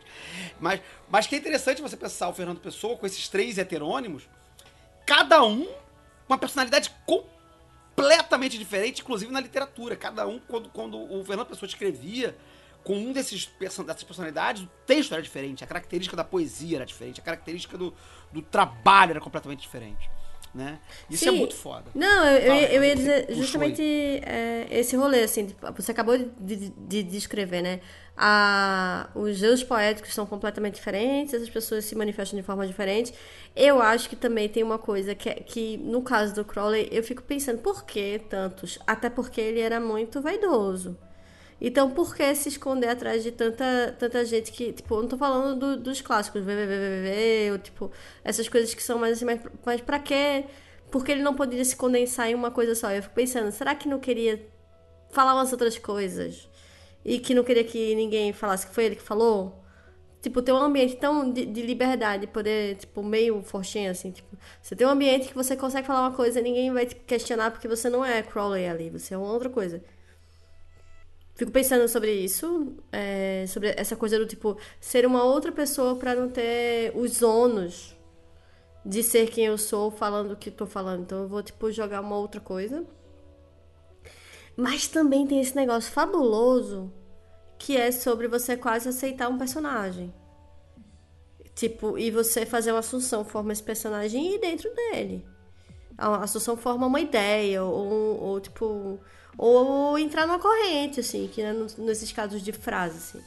Você tem um quase um, um mantra, que esse mantra todo, todo dia ele vai rever- reverberar em você, que é o seu lema, seu nome, quase como se fosse uma missão. Durante um tempo eu vou agir de acordo com isso. Então eu vou lembrar sempre que tudo que eu fizer vai ser, sei lá, Aí a gente pode jogar uma aqui e brincar com isso, assim, mas assim. Que é poderosíssimo. É quase É, como se eu eu- estivesse eu- fazendo meu juramento todo dia. Pois é, uma coisa que eu falo muito, é, fa- falava muito, há mais ao tempo que eu, que eu não, não, não cito mais esse exemplo, a gente falou essa coisa muito, que eu acho muito preciosa, que eu acho que é importante relembrar aqui, independente da origem do moto mágico, se ele foi dado pela comunidade, pela sua sociedade mágica e tal, né? se ele foi dado pelo seu guru, se ele foi escolhido por você porque é algo que você acha que você é, que você já traz identidade, se identifica com aquilo, ou se ele é algo com o qual você se espera, qual você deseja ser, né? Um- Uma, uma espécie de projeção do que você procura para o seu trabalho mágico, independente das, dessas múltiplas possibilidades de origem de um nome mágico, né? É, ele se torna aquele personagem, em certa medida, no sentido de que a pessoa que, que é o nome de batismo também é um personagem.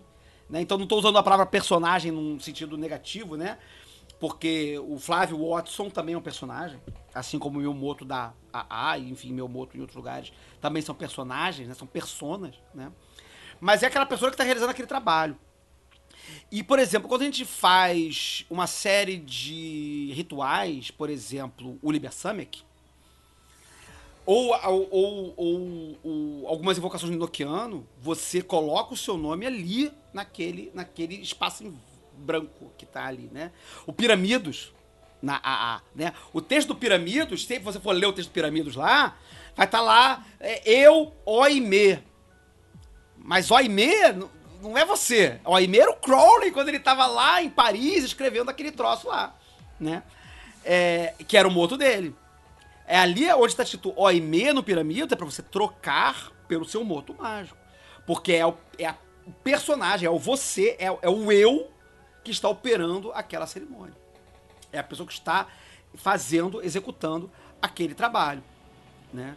Então, é, é, essa, essa ideia de, de, de, de- ser o agente do trabalho mágico, da sua, seu- da sua vontade. Eu até separei aqui um trechinho também de outro livro do, do Duchamp, o Anato, o- enfim, traduzindo, né? O Anatomia do Abismo, que são, na verdade, dois livros que eu acredito que vão ser uma série para todos os graus da, da, da primeira ordem da Astro Argento.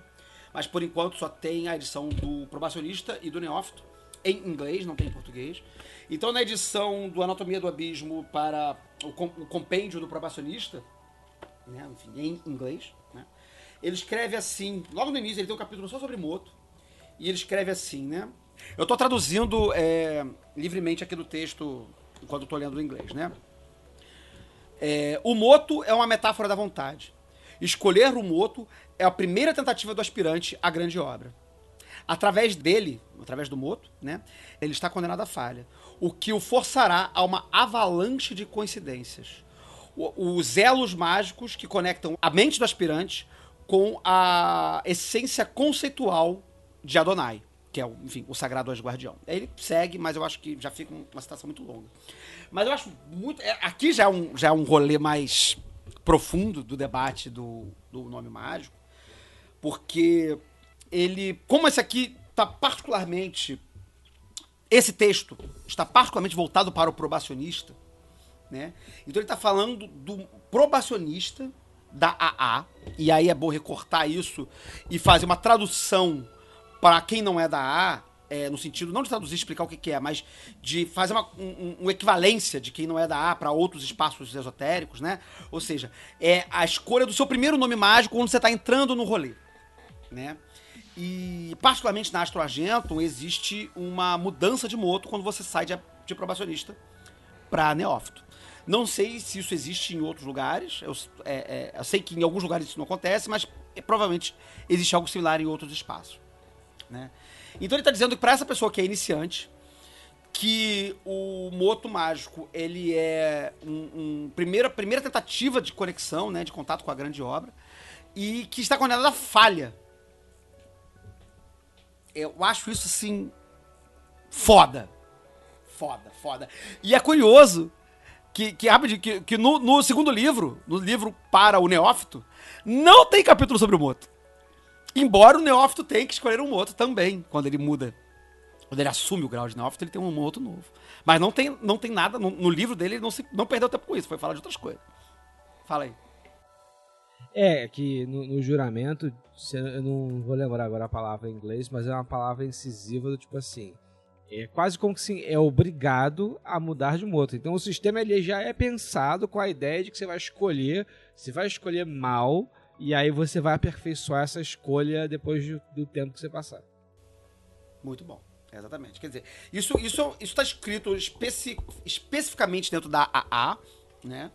É, e é por isso que, que quando eu falei que ah, já vi muita gente escolhendo moto e eu nunca dou muita é, pitaco no que a pessoa tá fazendo, porque porque vai dar ruim.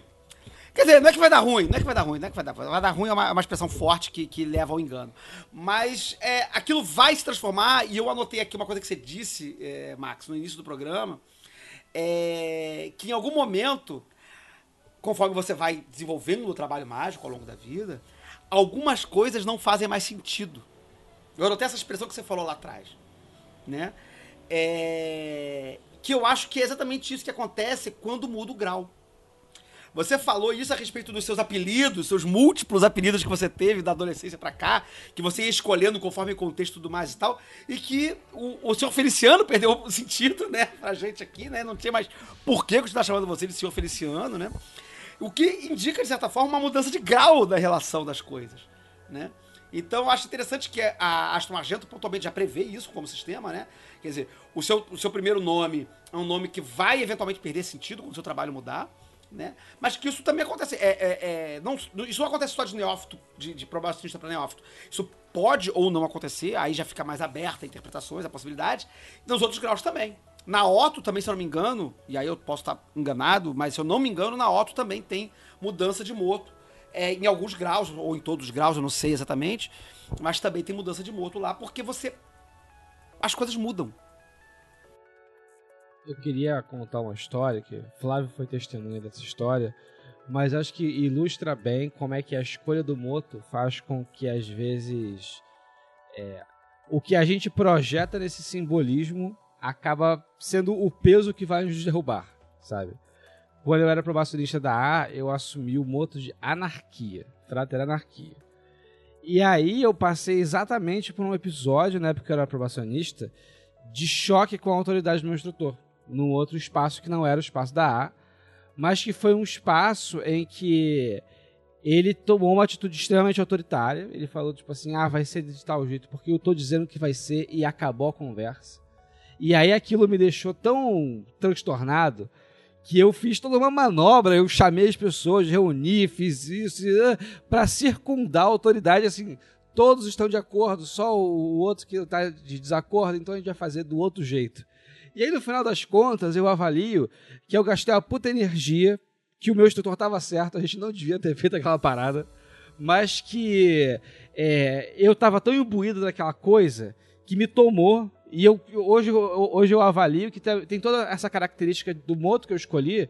Não que isso tenha acontecido por causa do moto, mas que a escolha do moto tornou evidente uma preponderância numa certa direção que à medida que eu avancei de grau e troquei de, de moto, eu dei uma, uma parada, assim, sabe? Tipo assim, deu, deu, tirei uma aresta aqui que tava, tava sobrando e que tava pesando muito nesse moto. É, a gente conversa muito que esse caminho da magia é um caminho, pelo menos o telêmico, que a gente também conversa muito, é um caminho de deixar para trás, né?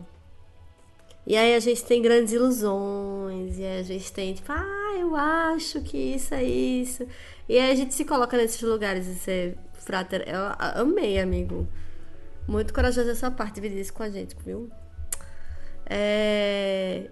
E aí a gente abraça umas coisas, aí no final você já tá lá todo cagado, o herói tá completamente trocidado, o herói já se quebrou todo, e aí ele descobre que aquilo não é. Tipo, vai embora, por favor, só vai embora. Vou ficar aqui com o restinho das coisas que ficaram, e esse restinho das coisas são coisas imensas. Aí você vai, tipo.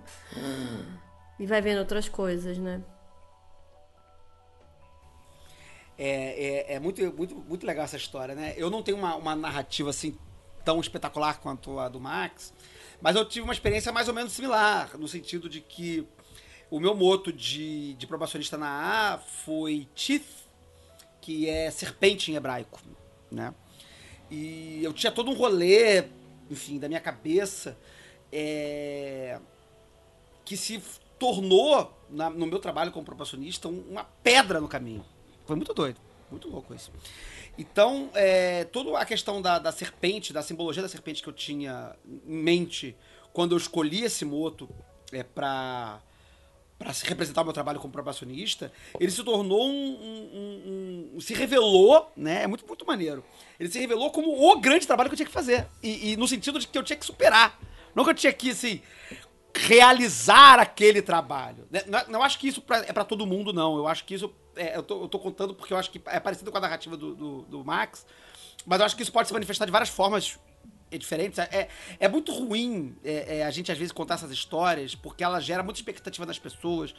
E, e a, a, a, tenta, a tentação de, de, de, de, acompanhar e repetir essas narrativas é, pode ser muito grande. Então eu vou fazer esse disclaimer enorme aqui de que não é sempre assim, ou, não precisa ser sempre assim, é, tem mil formas ou diferentes Ou também, assim como é, Édipo, é. de evitar o erro. Aí você não faz uma coisa porque você ouve que alguém é. é diz que vai fazer e aí é, você cai justamente num erro porque você ouviu o que ia acontecer. É, é, uma merda, a gente fala. É, a gente fala demais aqui nesse programa, a gente tem que falar, fala mesmo, mas enfim. E, mas, mas foi isso, eu, tive, eu, eu, me confrontei com um grande obstáculo que estava, porra, representado pelo moto que eu tinha escolhido. Né? E eu tive que superar. E aí é muito maneiro, porque quando você superou o moto, você muda de moto.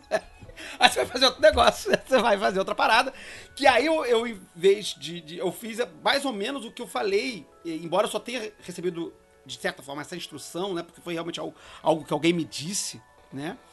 é, de que você pode escolher o moto que, a, que você se, se, identifica, ou o moto do que você quer vir a fazer, né, do que você quer executar, né? Eu fiz exatamente essa mudança, né? Eu mudei do moto da serpente, que era um moto que, que me que com, com uma série de símbolos com os quais eu me identificava, pro moto do que eu queria fazer. E aí foi o moto que eu tomei como é, mas... depois. E aconteceu exatamente essa história. Né? Eu parei de olhar porque eu tava, tava me espelhando e passei a olhar para o horizonte, vamos dizer assim, né? Pro horizonte da minha mas, estrada. Isso que eu acho que é é, é maneiro de refletir sobre o quanto que cada vez que você tem a chance de trocar de moto, você passa por uma tentação. Uhum. Que é a tentação de voltar nesse ciclo, de se inflar e de colocar uma coisa muito autoelogiosa. E eu tô falando isso porque eu passei por uma situação dessa que foi muito marcante para mim, que eu tive a oportunidade de trocar de moto. E aí eu virei pro meu instrutor e falei assim, depois de um tempo, assim, ah, já sei qual vai ser o meu moto. Meu moto vai ser tal. Aí ele falou para mim, eu acho que você não devia assumir esse moto porque ele é ridículo. Caralho, cara, nunca faria um negócio desse. E aí, assim. Você vê como cada instrutor tudo, é um instrutor, né, cara? Muito bom. É muito foda isso. O pior de tudo é que eu lembro que eu virei pra ele e falei. A conversa se deu. Não teve um, um tom exasperado, mas eu falei assim: não, mas eu vou assumir. Assim, eu vou pensar sobre o que você falou, mas se eu não, não mudar de ideia, eu vou assumir sim e acabou, né? E aí, depois de um tá tempo. é. E aí, hoje em dia eu olho e falo assim, cara, que absurdo que eu vi, sabe? Que absurdo que eu falei. E eu vejo quanto que ele estava certo e que aquele outro era ridículo. E aí, depois assim, de rolar uma certa humildade, eu falei assim, olha, acho que eu vou continuar com o meu moto mesmo, não vou mudar não, tá mas, tudo bem mas... assim e tal. É, eu... Porque eu, eu passei por essa tentação de sentir uma oportunidade de gerar algo altamente autoelogioso num contexto, tipo assim, que, que, que teria. que daria reforço a isso. E aí ainda bem que tinha alguém para falar, olha, vamos baixar essa bola. Mas aí. aí, né, amigo, é, mas fico pensando, né, o, tudo que a gente se coloca nesse lugar iniciático, que a você tá, a gente tá falando muito de moto iniciático, né, a gente não tá falando, tipo, ah, eu vou criar um moto aqui para resolver um negócio, depois eu vou deixar ele, não sei o que. A gente tá falando sobre um moto meio assim, tipo, iniciático, de um caminho, ele é mó serião, é, enfim, de uma ordem que vai conversar com minha vida toda, nada. É, enfim, nesse lugar muito sério, ele em si a gente já é um desafio, porque é quase como você se olhar e você, tipo, ou se encontrar ou se destruir. Você vai, você vai ao, ao, ao encontro ou da, da, do, do adeus ou do, do tipo do, do êxtase de se encontrar em outro em um lugar assim que você tava com muita saudade. Não sei se vocês percebem dessa forma, mas eu fico muito enxergando isso que tipo o nosso caminho ou é do tipo a gente vai para um encontro maravilhoso ou a gente se destrói. E eu tô falando isso no sentido. Eu acho que as duas coisas. Eu, eu, eu acho que as duas coisas eu se coincidem. sentido, não tô falando no sentido ruim ou não sei o que. Eu acho que é tipo. A gente. Um, um dos nossos trabalhos é, tipo, tentar se, se, se ouvir, né? No mínimo. Se ouvir o que é que eu quero mesmo, não sei o que, pra onde eu tô indo. A gente faz um monte de coisa só pra conseguir se ouvir. E de uma forma mais, tipo, poderosa, né? E tudo mais. E só que muitas camadas, muitas camadas, muitas camadas. Aí você falando, né? Eu criei um negócio completamente ridículo, um pouco autoelogioso. A gente não quer saber, tá, Max? Porque a gente te ama e a gente te respeita. E a gente não vai te exibir dessa forma aqui. Mas assim. vamos- é, mas assim, quem nunca, né, gente? Quem nunca botou um perdurabo? Sim, quem total. nunca, tipo, teve uma ideia assim do tipo. Sei lá, sabe? É, é, é, eu, eu acho assim, eu, eu acho que a gente também tem, tem que tomar cuidado. É, mais, mais uma coisa dos cuidados das coisas que a gente fala, é a responsabilidade. Pro- programa, né? Tem aí, a gente tem uma média, a gente tem um programa gigantesco, né? Como os nossos irmãos aí da, da Podosfera aí, mas a gente tem uma média de, sei lá, 3 mil ouvintes mensais. Assim, a gente pra caralho, né? É, porra, tipo, Eu acho 3 mil muita pessoas é muita gente. E. é, é, então aí, aí porra, responsabilidade com essas 3, essas 3 mil pessoas que tá falando, né? Então a gente tem- também tem que tomar cuidado pra também não falar assim, sei lá, ah, o caminho da humildade, etc. Eu acho que não é isso, né? Eu acho que tem muito a ver isso com o que você falou agora, Raquel. É, é o caminho da reflexão, não é exatamente da Não, de humildade. Não é porque a humildade tem Não. que ser humilde. Não é um caminho de, de ser, de ser, de ser, é, de baixar a bola no sentido de, de moral, né? Não é isso. Porque, porque, porque olha, olha, é, presta atenção onde você tá, ô moleque. Não é, não é isso, né? Mas é um sentido de autoconhecimento, né? E, e até de ter ciência de que se for um negócio muito fodão mesmo e, e é isso aí, ter ciência De sua que tal- potência, pô, é. que, que a- né, que, que- é da da potência do que você vai segurando, do tamanho do peso que você quer levantar, né? E, e assumir isso, né? É, é- é esse- essa perspectiva do conhecimento, do autoconhecimento, do que você quer propor através do seu nome mágico, do trabalho que você quer executar, ou do, do, do quem você quer ser, ou do quem você é, tem que ter essa medida do autoconhecimento. Eu acho que por isso que, às vezes, esses nomes, não necessariamente, pedindo desculpa aí a todo mundo que tem os nomes aí famosos, os top 5 motos da internet, né? Talvez né, muitos aí tenham de fato exercido uma, uma reflexão sobre isso, né? Mas é por isso que às vezes são motos muito, muito imediatos, que vem muito, muito de cara na primeira, primeiro nome que vem, às vezes pode ser uma coisa muito assim, tipo, que pegou muito rapidinho assim, né? E pode estar muito cheio de, de, de- de questões, de, de, de- sujeirinhas. E é por isso que o, o Duchan fala, talvez, que o motor do probacionista tá, fadado a fa- tá, tá fadado a falha. Porque é probacionista, brother. Probacionista ele não é, não é ninguém ainda. Ele é um cara tentando fazer uma coisa. Né? E vai fazer merda. Eventualmente. é- é- é- eventualmente não. Certamente ele vai fazer merda, né? E veja, tá pronta, e não, tá, tá no caminho não- para é- fazer bobagem. e- justo. E é tipo um espaço onde vai ser super seguro você fazer isso, né? Tipo, tudo É, é bem, você é passar é um ano, tá tudo certo. Um ano, não, sei lá, tipo, quanto tempo você for a passar?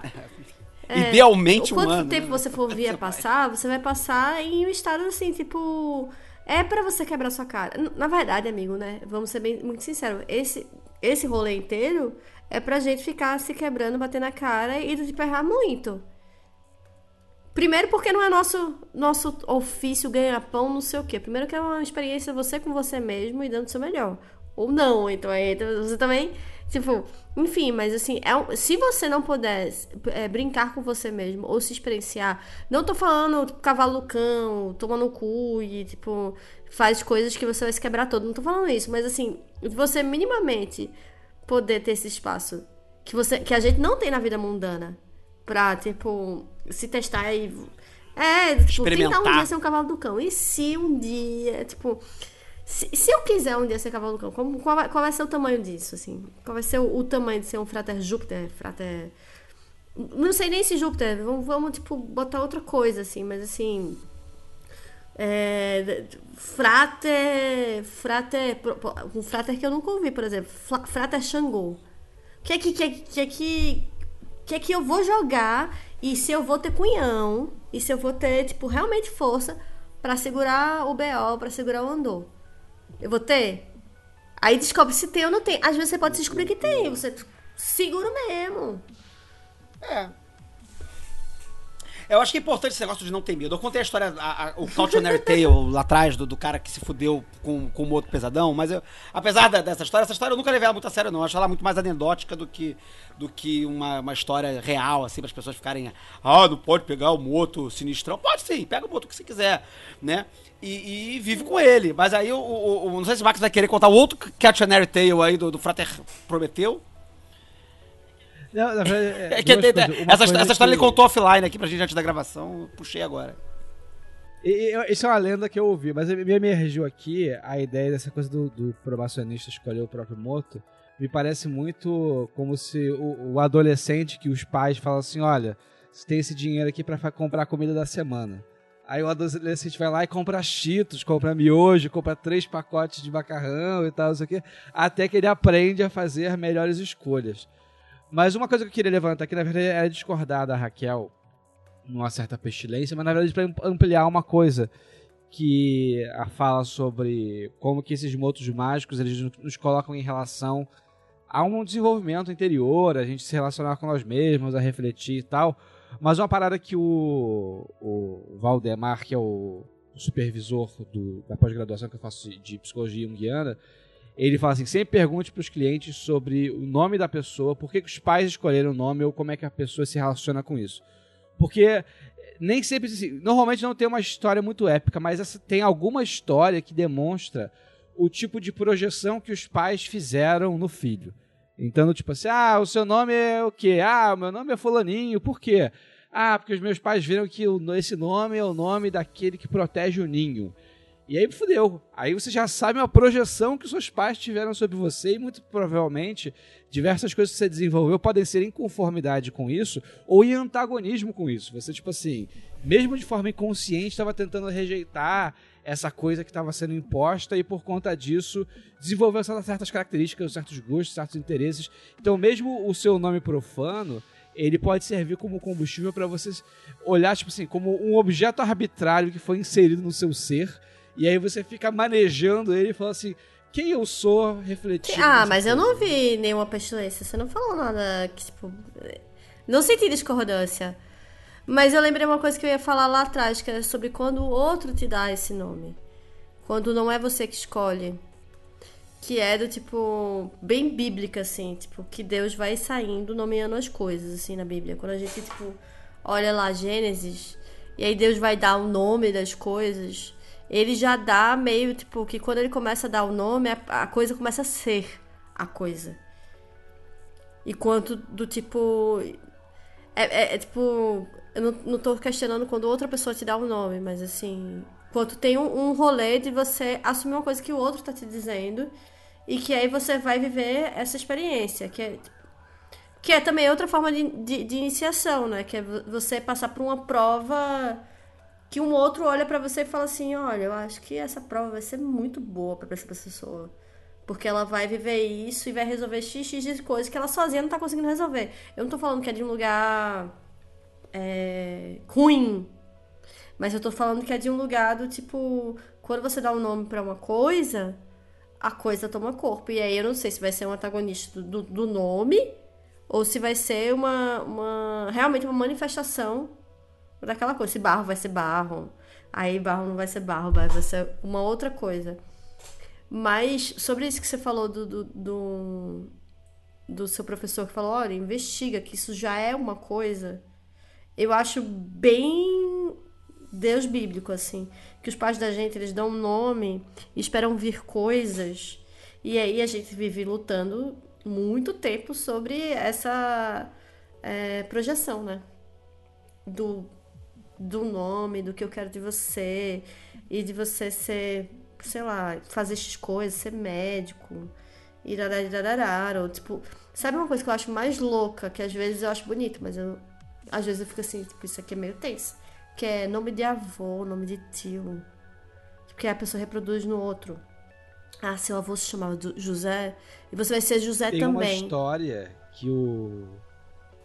Que Nossa, o, eu tenho pânico disso. Grace, família Grace deu nomes para os filhos é, que são nomes novos, justamente para eles não precisarem viver o legado dos, de pessoas. Então, tipo assim, Royler, Royce, não sei o quê. É, tem um, um lance numerológico, mas também tem um lance de usar nomes que não eram de antepassados para que a pessoa possa construir o seu caminho. É. Também acho tenso essa coisa do. Mas assim, ao mesmo tempo que se a gente tivesse do tipo, sei lá, se meu antepassado fosse. Vamos falar, pegar meu pai. Bom, é, vamos pegar meu tio, que é uma pessoa que, que, é, que é uma pessoa de teatro. E, e que de certa forma eu, existe um legado que ele me passou e que de, de alguma certa forma hoje em dia eu estou muito mais próxima desse legado do que outras pessoas da família. Então, é, meu, meu tio se chama Marcondes. Eu podia ser Marcondina, ou sei lá, a gente podia conversar um nome nesse lugar do Marcondes. Marcondessa, sei lá, qualquer coisa. É... Tem um certo significado quando a gente fala sobre esse legado de uma tradição familiar. Tipo, ou sei lá, dos.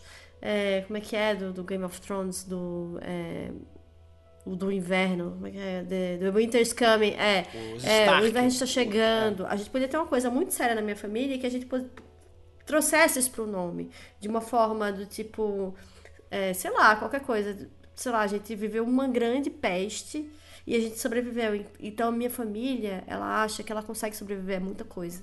Isso é um legado belíssimo. Tipo, minha família é uma família que sobrevive, não sei o que, não sei o que. E de alguma forma está impresso em você e você, tipo, guarda aquele. Tem coisas bonitas. Mas tem, tem coisas muito horríveis, mas assim, só para fazer o ponto do tipo. Tem de tudo! Tem de tudo. É, é mas eu, eu acho que ah, essa sua fala, Raquel, me trouxe uma reflexão interessante, que é eu sou super a favor ao culto aos ancestrais. Tipo assim, você quer cultuar o seu avô, eu acho maneiraço mas a, a, sua fala me trouxe o quanto que talvez seja íntimo e pesado o nome. Do tipo assim, tem tantas formas de você cultuar um ancestral, você incorporar no seu nome. É uma coisa muito colada com você, muito mais do que uma tatuagem, sabe? E aí, não que não deva acontecer ou ser proibido, mas talvez reservado para situações muito excepcionais e muito íntimas, e não como uma tradição que as pessoas têm e vão incorporando. Porque eu acho que acaba certa medida, tornando assim, talvez leviano o quanto que. O, como o Dushan falou do apelido, assim, é uma coisa que é tão íntima, tão íntima, tão íntima, que só o som já te coloca naquele estado. E aí, se você tem a relação com o seu antepassado Sim. dessa forma, beleza. Mas normalmente não é o tipo de, Sim, de relação tipo, que a gente tem. Eu, eu, só quis pesar uma coisa porque, tipo, eu pesei pra um lado e eu acho que tipo, tem outros exemplos também de coisas que são interessantes. Então, assim, eu acho que existe de tudo dentro dessa manifestação. E, e complicado, entendeu? E eu acho muito doido porque é um nome que você vai ouvir tanto. É, é, é, quando o Flávio me chamou, eu fiz, ah, call me by your name. Mas assim. A coisa que você vai mais ouvir na sua vida inteira é seu nome. E ela é identitária. Ela é sobre você, assim. Ela, ela, vai, te, ela vai te mapear no mundo, assim. As outras pessoas vão te chamar dessa forma, você vai reagir, alguém vai gritar o seu nome na rua e você vai ter um, uma reação corporal e vai dizer, oi, estou eu. Ou então ficar, tipo. Pode ser um, nome que você não se sinta é, perto do nome, entende? Tipo, pode ser que você tenha. Por exemplo, vou dar um nome. É, graças a Deus minha família não ouve esse podcast, então eu vou abrir aqui um coisa sobre minha família. Minha mãe se chama Marinalva. Marinalva é um nome bem nordestino e tudo mais. E tem, tipo, uma coisa assim que minha, minha mãe, eu acho que ela gosta do nome. Hoje em dia ela tá super feliz com o nome dela. Mas ela fica, tipo, meio assim. Ela preferiria ser chamada de Marina. E aí tem muitos amigos que chamam ela de Marina. E aí, tipo, tem essa vida assim, tipo, ai. Hum, aí você tem, tipo, ai. Não sei se eu gosto tanto. E isso tem uma reação em você. Você pode se sentir menor, mais, ou você vai resolver isso, você vai criar um outro nome. Minha mãe resolveu com Marina. Enfim. Mas sabe essa coisa? É que, que pode te jogar pra frente, jogar pra trás? E eu acho hoje em dia, tipo, quando eu era criancinha eu não achava bonito. Hoje em dia eu acho, tipo, um nome belíssimo. Eu, porra, Maria Alva, Marinalva, é um nome clássico, não sei o quê. E, mas tudo é de onde você olha. E qual é o referencial que você tem. Tipo, se você tem orgulho daquilo ou não. Como é que você vai, tipo, se virar com aquele negócio? Sabe? Ah, vou voltar pra magia aqui rapidinho. Magia aqui, rapidinho. É, não, acho que tem, até, tem, apesar dessa grande longa brisa aí sobre o uso dos nomes, né? Ela tem a ver com, com, é, com a forma como você relaciona, né? Quer dizer, uma coisa é você ter um nome legado, da família, etc, etc, etc. Né? E a gente já discutiu sobre isso, né? Como você lidar com o próprio nome e, com, e até com as coisas que esse nome vai desvelar, né? A gente às vezes escolhe o nome como eu contei o exemplo do meu nome, como o meu moto de probacionista, o moto de probacionista do Max, né? Como a gente acabou enfrentando desafios que estavam representados naquele nome, né? Porque a gente não, não viu, a gente não enxergou quando escolheu, né? E, e eu fiquei pensando numa coisa sobre isso, é, quando você falou sobre a questão de Deus dando nome à criação, né? A narrativa judaica da criação, ela é através do verbo, isso é muito potente, né? É, eu não sei, é, particularmente de outras narrativas, que tem um foco tão grande no nome, né? É, das coisas, né? Eu, eu, lembro agora, particularmente, que, no, por exemplo, na tradição egípcia, né, as coisas são dadas à existência através da luz e não através do verbo. Né? A narrativa judaica, que, que particularmente no nosso rolê é, é, cara, porque ela vai servir de fundamento para reflexão cabalística, né? Ela dá muito valor pro nome pro nome das coisas, dar realidade às coisas. Né? E aí quando Deus, na criação lá, fala, ó, oh, vocês dois aí, casalzinho aí que eu acabei de inventar aí, vão, vão, vão dando nome pros negócios aí. E aí as coisas vão passando a existir, né? As coisas são nomeadas e passam a ser, né? E eu fiquei pensando na coisa que o Ducha disse no texto, né? De como o moto é a primeira tentativa de relação do, do aspirante, que é o termo é, é, que geralmente se usa né, nos textos originalmente é, em inglês, né? É a, a, palavra instruído não, não existe no inglês, é um troço brasileiro que, que inventaram aí, né? A, localmente ela não existe no, no inglês, a, o, na, a, a pessoa que está estudando, né, sob a instrução de um superior, ela é o aspirante que está aspirando a, ao sagrado anjo guardião, na verdade, né? Então a, é, é a tentativa do aspirante de primeiro contato com o sagrado anjo guardião. Né? E como possivelmente essa escolha, por mais equívoca que ela seja, ela não é a sussurrada do SAG, ali na, no ouvidinho do probacionista, que está tá começando a assinar o seu primeiro papelzinho e vai fazer algumas coisas, não é a sussurrada desse, desse SAG é, em dizer, olha só, é, vê esse problema aqui. Tem um negócio esquisito aqui, você tem que passar por ele. Então chega nele aí.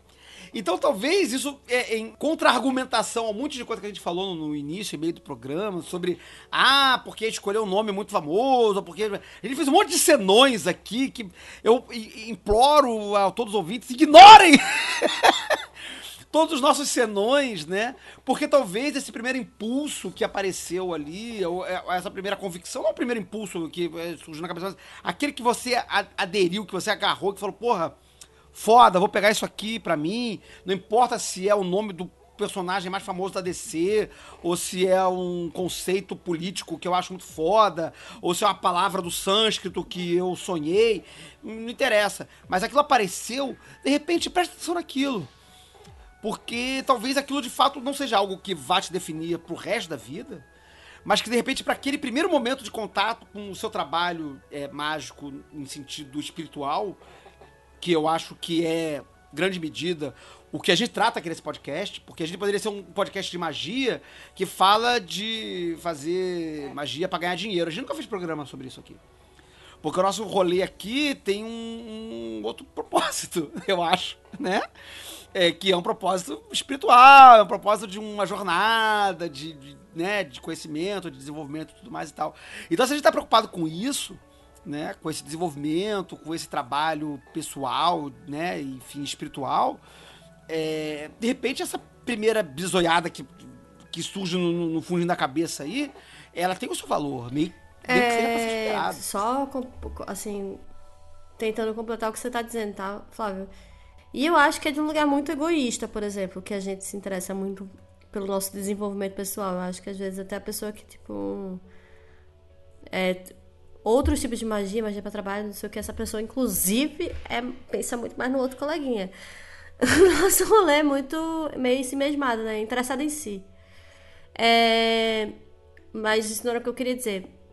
o, o que eu fiquei pensando sobre a sua fala, Flavinho, é que o desejo da pessoa é um grande norte.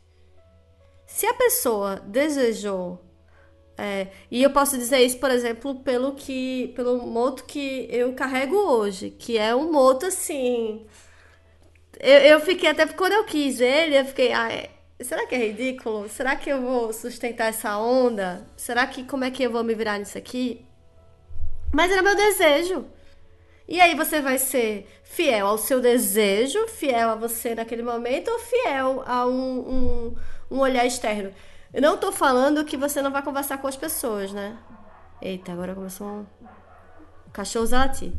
Não vai ser, tipo, não vai ouvir as outras pessoas, porque às vezes você pode, tipo, ter um bom termômetro.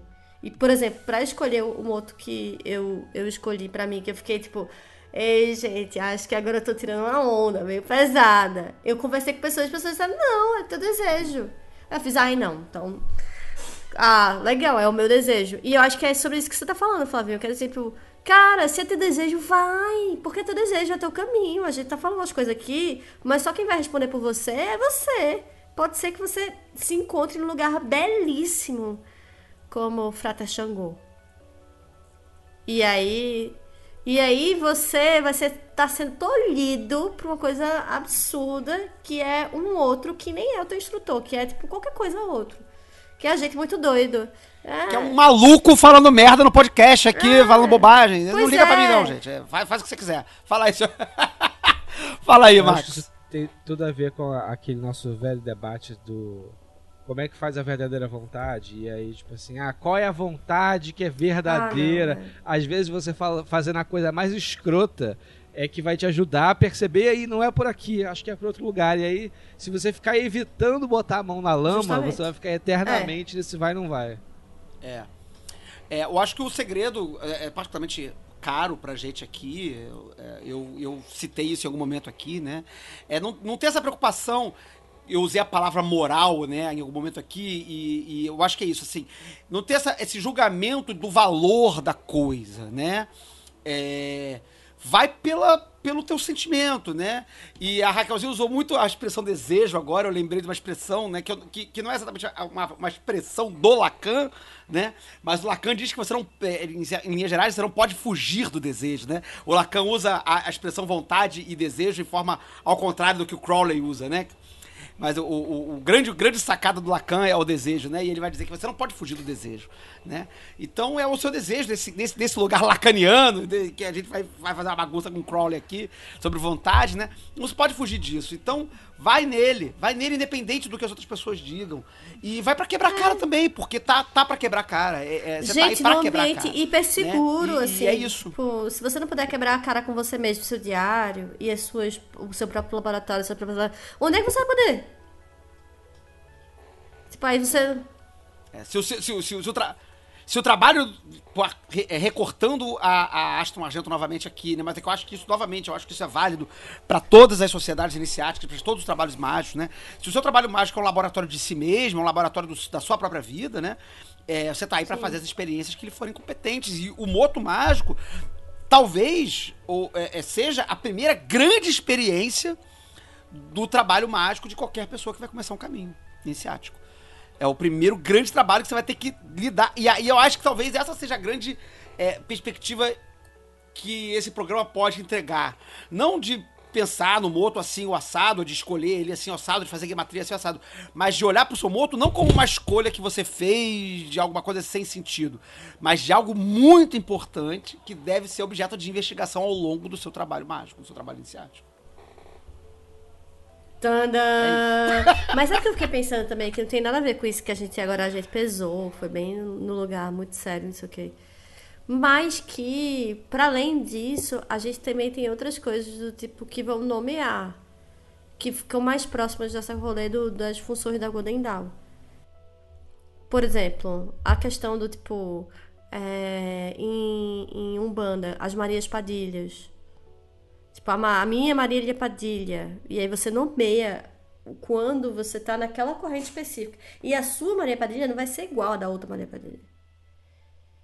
Ela vai ser uma outra coisa. No teatro oficina tem uma coisa que é, que é bem interessante, que eles fazem assim, eles têm um personagem e quem tá fazendo assina também o personagem. Então, tipo, quando eles vão escrever o, a peça, eles fazem, por exemplo, uma Cacilda Becker é uma Cacilda Camila.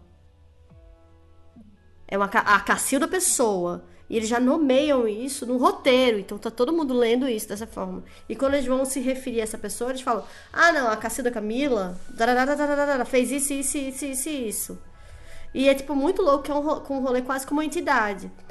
Que aí, por, por que eu tô falando isso? Porque eu acho que de certa forma o nosso moto é uma entidade em que a gente alimenta essa entidade e a gente vai fazendo a formar ela e voltando, a formar ela e voltando. E trabalhando de alguma forma nesse rolê. É, o, o, você falou uma coisa que, que, que, eu ia falar lá atrás, mas eu acabei me perdendo no outro tipo de pensamento, né? É, falando Sim. de técnicas mágicas, né, pontualmente, sem, sem explicar a técnica, se for dar só o nome, né? É. E quem quiser vai catar aí nas internet. Ou depois perguntas, né? e a, a gente faz exemplo, um programa uma, só sobre isso, enfim, é, É, uma, uma, uma técnica mágica que é super interessante para você, por exemplo, fazer viagem astral, é você fazer a imagem telesmática do é. seu moto. Ou seja, que, em linhas gerais, sem explicar o que, que é imagem telesmática na técnica, né? Mas assim, é pegar o seu nome mágico, o seu moto mágico, e, e, a partir de uma técnica específica, que é chamada essa técnica de imagem telesmática, é facilmente encontrada na internet, você vai montar uma figura é, é, querúbica, né? Uma figura angelical, uma figura é, é, é quimérica, né? De certa forma, né? Porque ela vai ser composta de vários pedaços separados, né?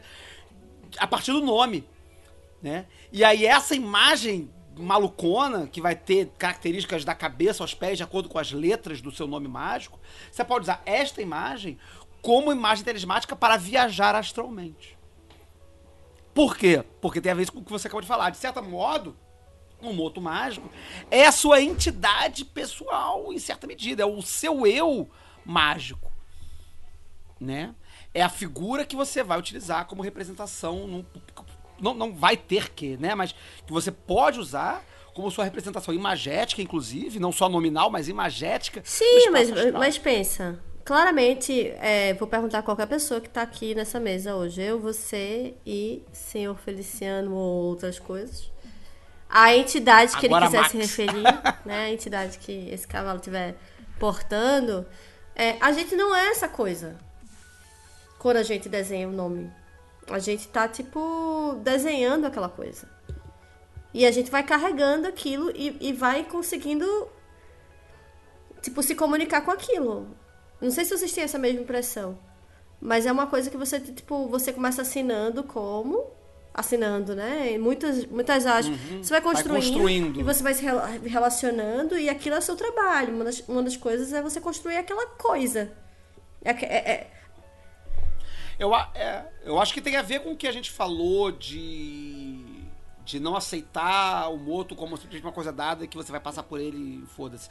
É uma coisa que você vai, vai lidar com ele, vai estudar ele, ele vai crescer em você e até, enfim, Sim. ser superado. E do tipo, e você, né? é, veja, ele é. Se a gente usasse, por exemplo, essa linguagem do, do teatro, ele é a, a, forma como você vai, você vai se comunicar com esse mundo. Para entrar nesse mundo, você tem um, uma coisa que você entra e que é o seu receptáculo, enfim, a, o seu meio de locomoção, o seu carro, para não dizer cavalo, pra, que aí já traz outras coisas, mas é o jeito como você vai se locomover lá dentro. E aí você aprende a dirigir melhor, você entende melhor como funciona esse carro, você vai, tipo, ganhando é, mais por eficiência, aí daqui a pouco você tá dando. É, é, assim, sabe aqueles negócios que você faz assim, bem velozes e furiosos? Ah, cavalo de pau, e não sei o que, mas no início você tá dirigindo muito devagar, porque você não sabe usar aquilo. Mas daqui a pouco você tá pro eficiente, não sei o que. Fala aí. Pra fazer uma, uma pestilência pra implodir é, o, a coisa. É que eu concordo que tem essa, é, esse caminho argumentativo e reflexivo de como a gente vai nomeando as coisas e essa nomeação nos permite nos relacionar melhor com ela. Então, as pessoas têm a história tipo assim, ah, tem essa cigana. Aí, aí a pessoa ah, não sabe explicar muito bem.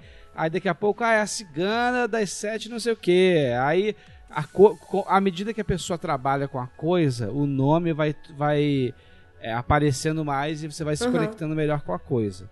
E aí, é, como o Flávio estava falando, essa coisa, é, essa herança judaica de que Deus nomeia as coisas e aí você passa a ter uma relação de domínio Hum. com a coisa, coisa.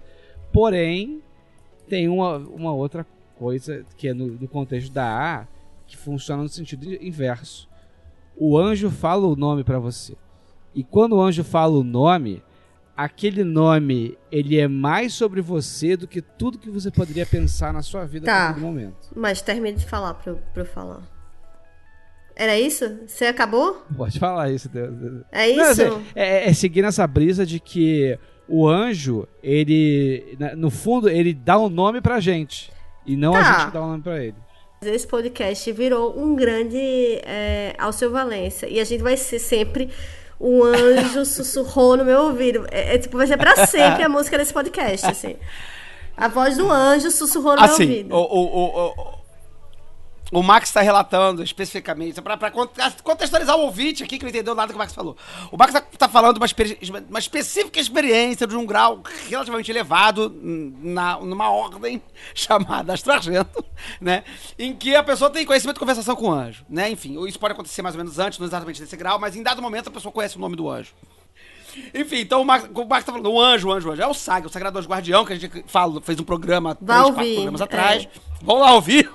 Vai ouvir o programa do Sagrado Guardião. Agora eu tô linkando no post os programas relacionados, enfim, quando a gente cita algum, algum outro programa no no- no- no- dentro do, do programa, né?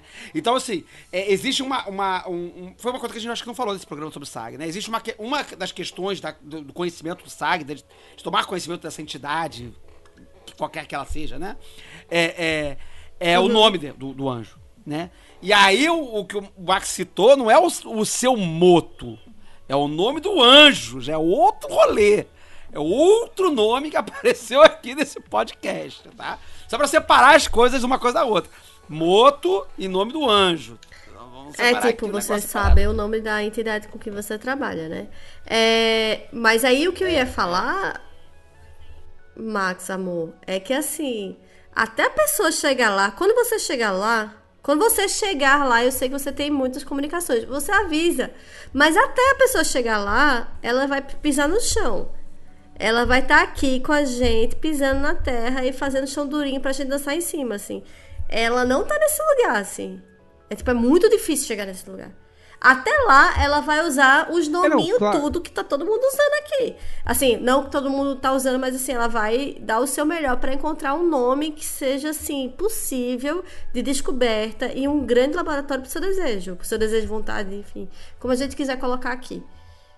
É, De forma nenhuma eu quero fazer um julgamento das pessoas fazerem isso. É só, eu acho muito interessante essa perspectiva porque nos coloca primeiro na posição de figuras di- divinas, de criação, e aí a gente vai realizando no mundo, vai realizando no mundo, e cada vez que a gente realiza, a gente se conhece mais, a gente compreende mais, até que chega um momento que é totalmente contra-intuitivo, que acontece o oposto, que é o outro que dá, que dá o nome, que por mais que o anjo diga o nome dele, é o nome que nos diz respeito e diz respeito mais à nossa vida e à nossa existência do que qualquer outra coisa que a gente veio fazendo até então, né? Então, tipo, eu acho interessante, mais uma vez, eu acho que é muito importante, muito válido que a gente vá tentando nomear as coisas e coordenar e tal, não sei o quê, mas é quase como se a gente tivesse, é, é, é, é, o Shoemaker estava falando na, na palestra dele, né? Tipo assim, pra que fazer exploração do Etir antes de se tornar adepto? Aí ele falou assim, é, você vai treinando, porque você vai fazer exercitando o músculo. Mas por outro lado, na hora que você está exercitando esse músculo, tudo é tão incrível e tão maravilhoso que é muito difícil de conceber que existe uma realidade para além disso. E tem. Mas eu, eu acho que tem super a ver isso que você falou, assim, embora a princípio pareça que tudo ficou muito fora de, de pauta, assim, acho que tem muito a ver, porque a gente falou isso no início do programa também, né? Sobre a possibilidade de, da pessoa ter um, um- um- um- Voltando ao moto, né? Um moto que não foi uma co- escolha consciente. A pessoa pode ter uma, uma escolha que seja arbitrária, ah, produto de uma viagem astral, por exemplo, ou de uma divinação, ou de uma aleatoriedade sei lá, fazer um- um- uma jogada de letras aleatórias para poder sair um nome a partir de uma cerimônia XPTO qualquer. Tô inventando uma coisa aqui qualquer, não tô dizendo que isso exista, não. Mas é uma forma de revelação que não vem através do racional, né? Que vem através de, uma outra, de um outro tipo de experiência. E, e guardadas as devidas proporções, em oitavas diferentes, são coisas similares. São coisas que você, são, são recebidas e que estão carregadas de um significado que vão ser objeto de investigação devida, né? Mas é maneiro isso, como isso vai ecoar aqui embaixo, né? Não lá no, no SAG, né? Mas aqui embaixo. É, nesse processo de investigação de si que o Moto propõe, que é o que a gente está falando desde o início do programa né? De que ele é não só essa coisa que você escolheu por se identificar ou por querer ser, como a gente falou, uhum. nas possibilidades né, de, de, escolha do mútuo, né? Mas, independente do que aconteceu, isso vai, vai, ser, vai ser objeto de sua investigação enquanto sujeito mágico, espiritual, em seu desenvolvimento, no seu caminho, e que vai é, para além do que você espera. É ideal que isso vá para além do que você espera.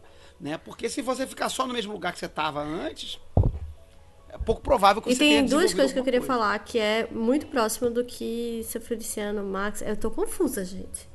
Tô tendo um problema identitário aqui. Como é que a gente vai fazer a partir de agora? Me fala. Agora é Max? Agora é Max. Acabou. Então, tá Max. Feliciano. É... É, fala e depois a gente, a gente debate sobre a morte do Ah, esse vai ser o, o ato final desse podcast. Último, vai ser o, é, o não, não, último, último a, última, o último ato é, o último, desse último episódio ato, vai é, ser isso. bloco. É, que você falou, que você falou assim, é muito importante dar nome às coisas. Quando todo mundo aqui faz terapia, né? Assim, ou, ou, a gente conversa muito sobre isso. Ah, quem, for, quem faz, faz. Quem não faz, não faz. Mas assim, a gente conversa muito sobre o rolê. É, quem não é, faz, devia não. fazer. Aí cada um no seu rolê, assim. Quem faz, faz. Quem não faz, enfim, não sei. E aí, é muito louco que um exercício muito forte que, gente, que, eu, pelo menos, faço com o meu terapeuta e já fiz com outros, que é dar nome às coisas. Ou achar o nome das coisas. E dar nomes a, aos sentimentos, ou achar, é tipo muito grandioso. É uma experiência, assim, absurda. Quando você descobre que você tem um nome para aquilo, aí você vai assim, ah, eita! E aí uma descoberta, assim, absurda. É tipo, uma descoberta muito grandiosa, assim. Quem sabe, sabe. Quem já teve, sabe que é. Aquelas bem loucas. Mas, assim. E essa outra coisa também, desse rolê do tipo, quando eu dou um nome, eu também tô criando uma coisa. E, assim, o poder de você. É, não é se nomear, mas nomear, pelo menos, é, o que você tá se colocando como, como jornada. Como do tipo, o que, é que eu vou viver nesse, nesse momento. E aí você. E aí, nesses dois lugares, da identificação de onde se está, ou do que se quer ser, do que você vai criar. Então é tipo um grande jogo sobre o que eu sou e o que eu quero ser, ou, ou tipo, pra onde eu tô indo. Não é nem o que eu quero ser, mas assim, qual é, tipo, é, a campanha que eu vou fazer. Qual, qual é esse, esse lugar. Que foi, por exemplo, quando o meu é, é qual a proposta? Meu último moto, eu não criei como nome de mim. Eu criei como do tipo. É, já era uma coisa que estava acontecendo. E aí quando eu olhei assim, eu fiz. É, se eu não for fazer isso, eu não sei o que eu vou fazer. Então. Não, não é, é nem que tinha, mão, não, né? mas é que, tipo, eu tinha feito tanto aquela coisa que quando o negócio. Sabe quando você faz, tipo, uma foto? Aí, tipo, você olha assim, tipo, se não for isso, vai ser o quê? Vai ser o que, o que, é que você vai colocar aqui? Tipo, não, tipo, eu não sei o que vai ser. Depois de tudo que você fez até aqui. Mas aí, aí eu, eu levanto o, o, o, recorte aí que o Max fez pra gente fechar o programa, que é, então, motos morrem? Antes que de que fechar, a gente faz? Teve, teve uma, mais uma brisa que a Raquel falou e eu pensei agora. Que é a cerimônia de iniciação da Golden Dawn que ela em parte é baseada na lógica em que você não consegue ultrapassar um desafio enquanto você não conhece o nome daquele que guarda a porta. Uhum. Então você tem que achar o nome daquela coisa a qual está te impedindo de avançar. Quando você finalmente fala assim, agora eu sei, o nome desse problema é tal. Aí agora você pode avançar. É, isso, é, isso faz parte do, do, da cerimônia de iniciação. Não só da Golden Dawn, isso aparece em outras cerimônias de iniciação também, de outras formas, né? Sem spoilers por aqui, mas o. o a, a, a, saber o Não, nome das é coisas. Tipo, é, tipo, isso é tipo, quase aquele clássico da esfinge, que a gente pode ver do, tipo, em vários lugares, assim, do tipo. É. Você chega lá e aí você precisa, tipo, dar de cara com alguma realidade que você vai, tipo, precisar resolver aquele negócio.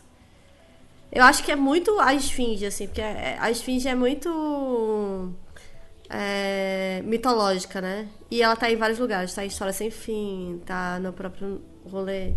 É, do, tipo, é, é um mistério, né? é a charada que você precisa resolver. E se você não resolver, você. Ou se você tentar passar, você morre. ou você não vai.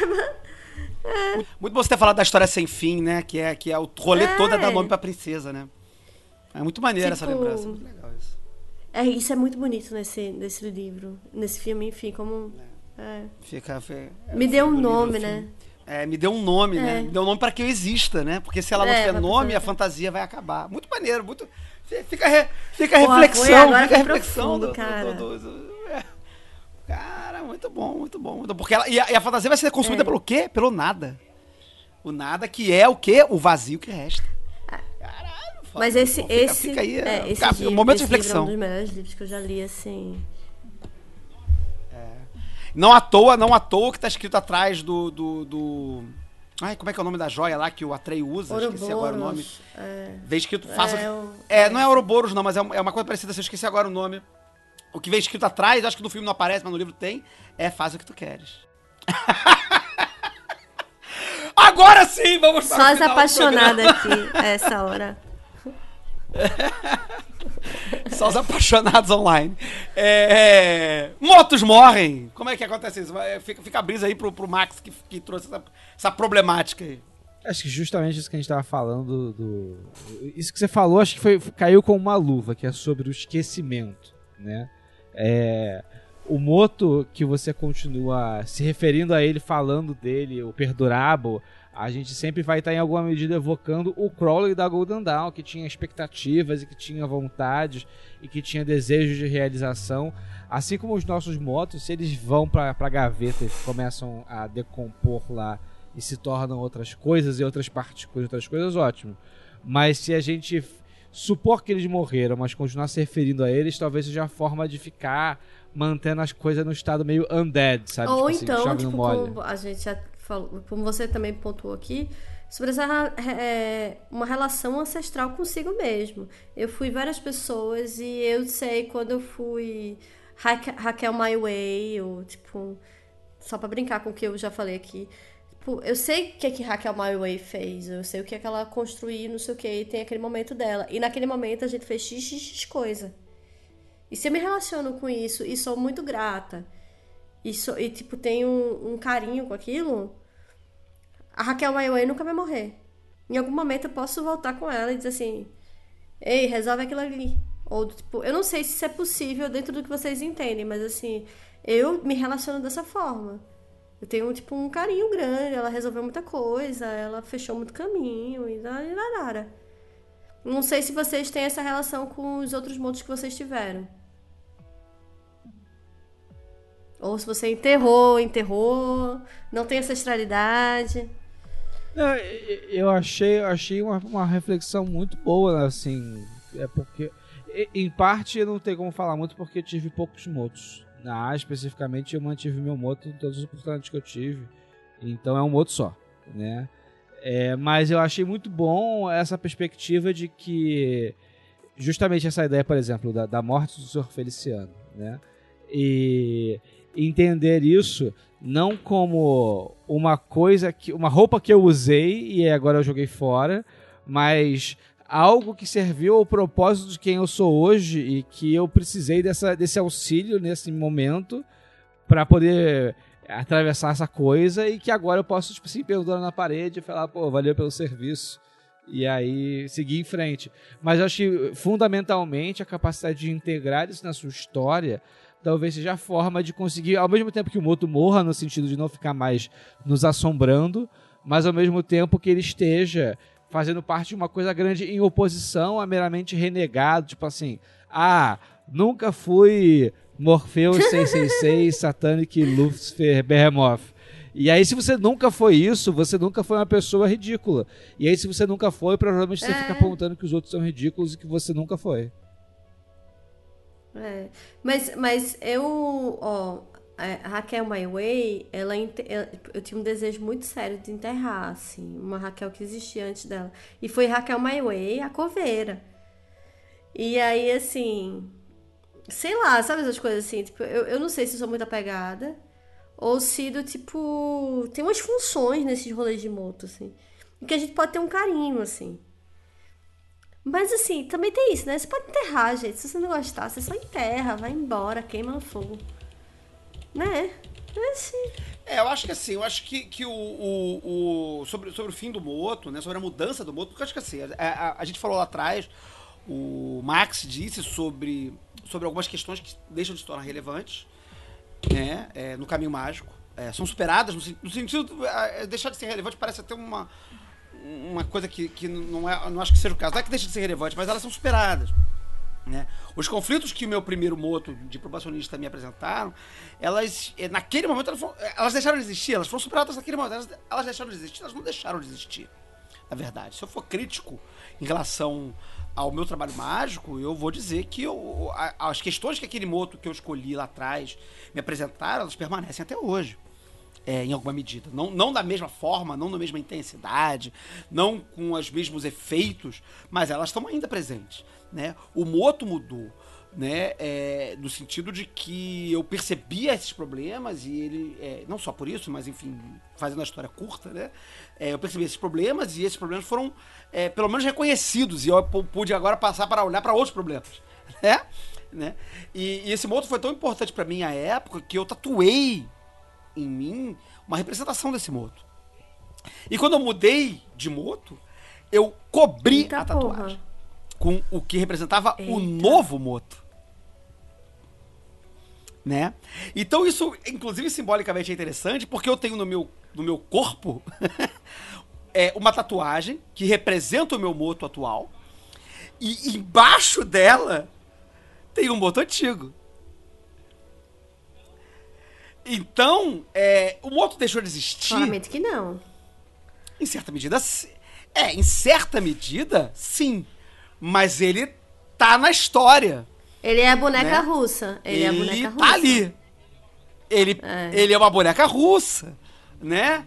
É, talvez até invertidamente, né? Ele é a Sim. primeira casca da boneca russa, não a de dentro, né? Mas é, é, é, é, é, a tampinha que eu tirei, né? Agora eu tô olhando pra bonequinha de dentro, né? Mas então o Moto não morreu, né? Ele permane é, no, no meu caso particular, ele tá ali, só tá por baixo do é. outro. né? Na minha tatuagem, de certa forma, né? Então, é, é, eu acho que isso é meio simbólico também dessa relação, né? Tipo assim, é, é, é como o Duchan diz no livro, né? Do, do, do, do compêndio para o probacionista, né? O, o moto do, do probacionista está fada da falha, mas não significa que ele vai ser simplesmente esquecido para sempre. Ele vai carregar, você vai carregar ele para sempre também, de algum, de algum modo. Né? Ah, então eu acho que a gente meio que convergiu que do tipo, o Moto, ele tá aí para ser destruído, tudo certo. Mas que de alguma forma ele é você com 12 anos. Então ainda é você e tipo, você vai se relacionar com isso. né? Acho que sim. Acho que é. Você ah, vai seguir com isso, né? Você vai carregando essas coisas. E elas vão ganhando novos significados também, novas dimensões. novos, novos projetos, vão, vão, vão integrando. Se, se, se o nosso trabalho espiritual é um projeto contínuo, né? Eles não são coisas que foram jogadas para fora do projeto, elas estão em algum lugar fazendo parte desse quadro. As falhas fazem parte do projeto, né? A gente já falou isso em outros, em outros programas, né? O, no, no qual foi, a gente, de, é, qual foi o programa? Inclusive o Max disse isso. Ele abre o programa dizendo que a, a melhor, a, a, pior coisa que pode acontecer, né, para um, um probacionista, para um iniciante, é não falhar, né? É, Puts, não lembro qual foi, o programa que ele disse programa. isso, mas ele é. foi um programa recente. Eu acho que não foi, um foi o Não lembro agora não. qual foi. Hum. Não, não, não lembro, não lembro. Mas é, o Max abre o programa com essa, cita, com, essa, uhum. com essa frase, né? E eu acho que é isso, né? A pior coisa que pode acontecer é não falhar. Então a falha faz parte da construção desse, desse, dessa obra, né? A, a, metáfora da grande obra não é à toa, né?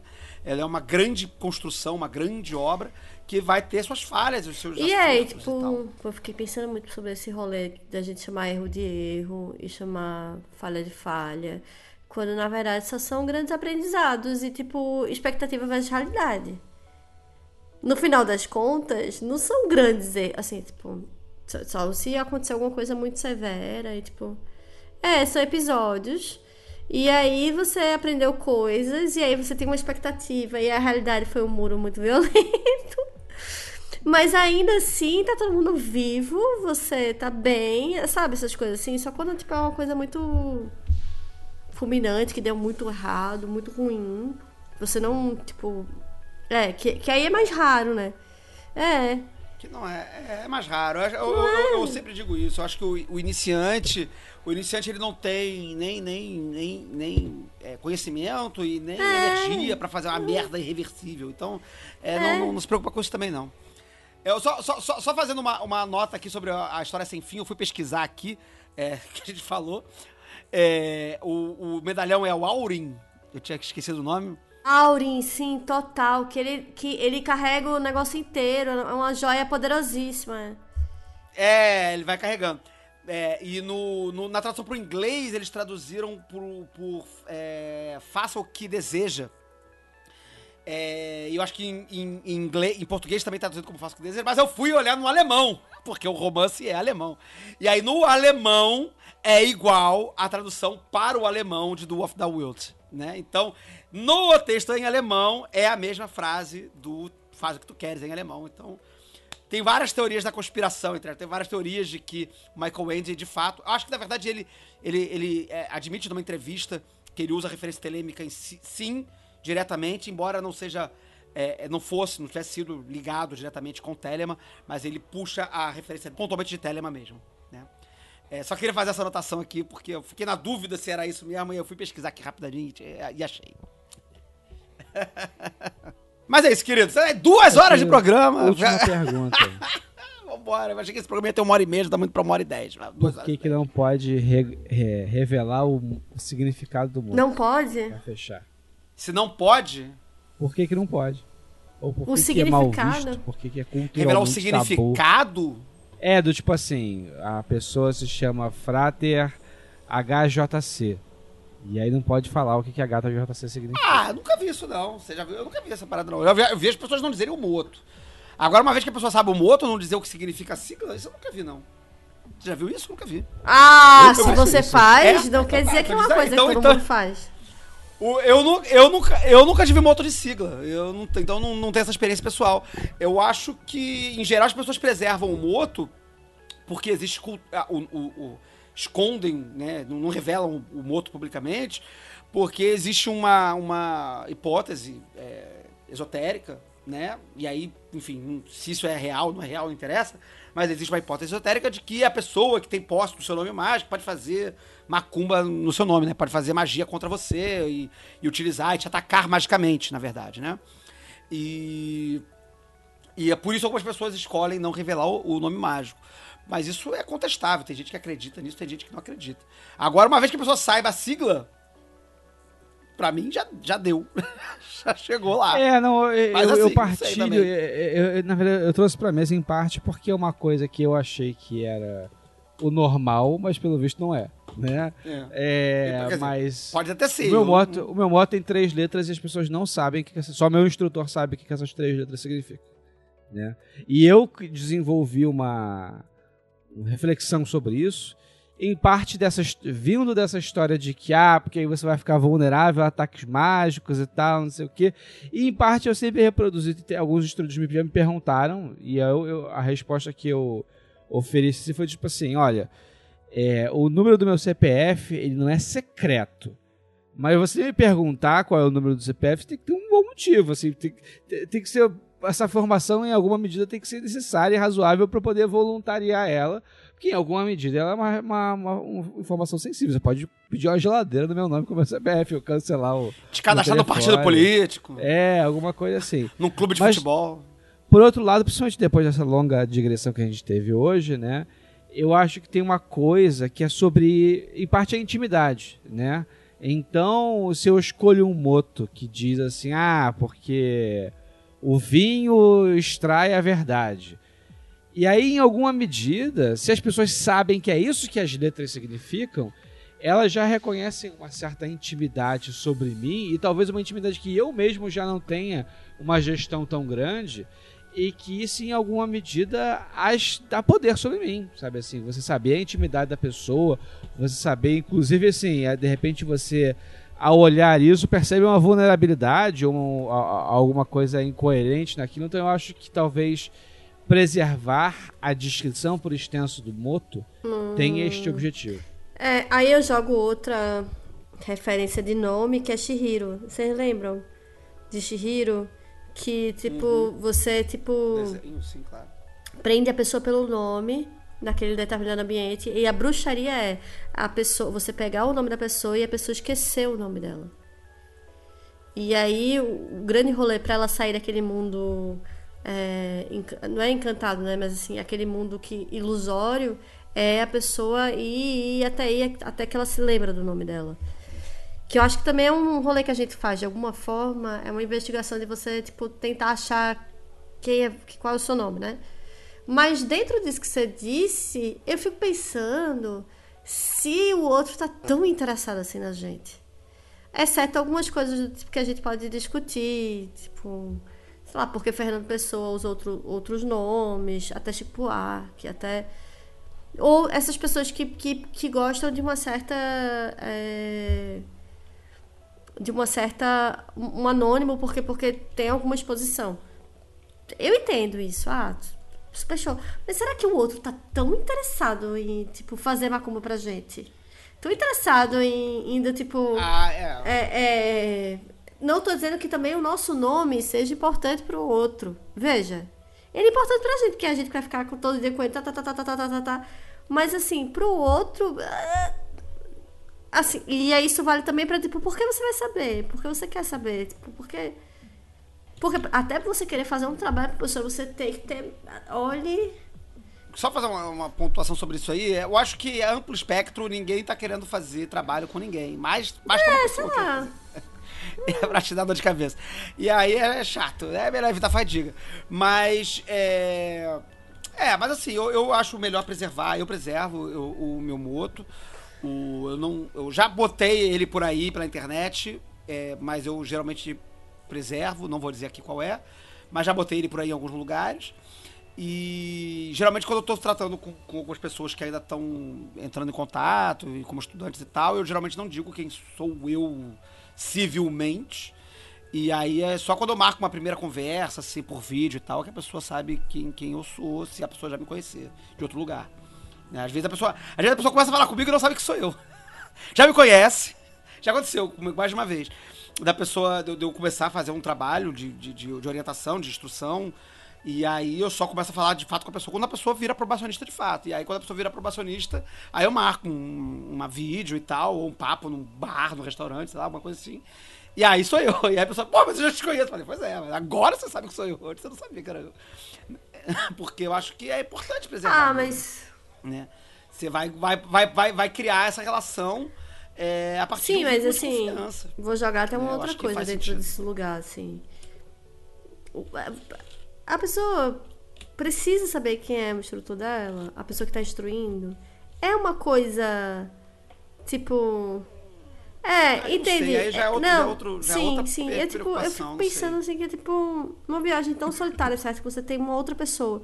Mas o que ela é é menos importante do que, que o que ela vai gerar é. em você. Para, não sei. Eu acho que é parecido. Eu, eu, acho que é parecido com o rolê psicanalítico, assim. É, é, é, é hum. melhor não ter intimidade com a pessoa que está trabalhando com você.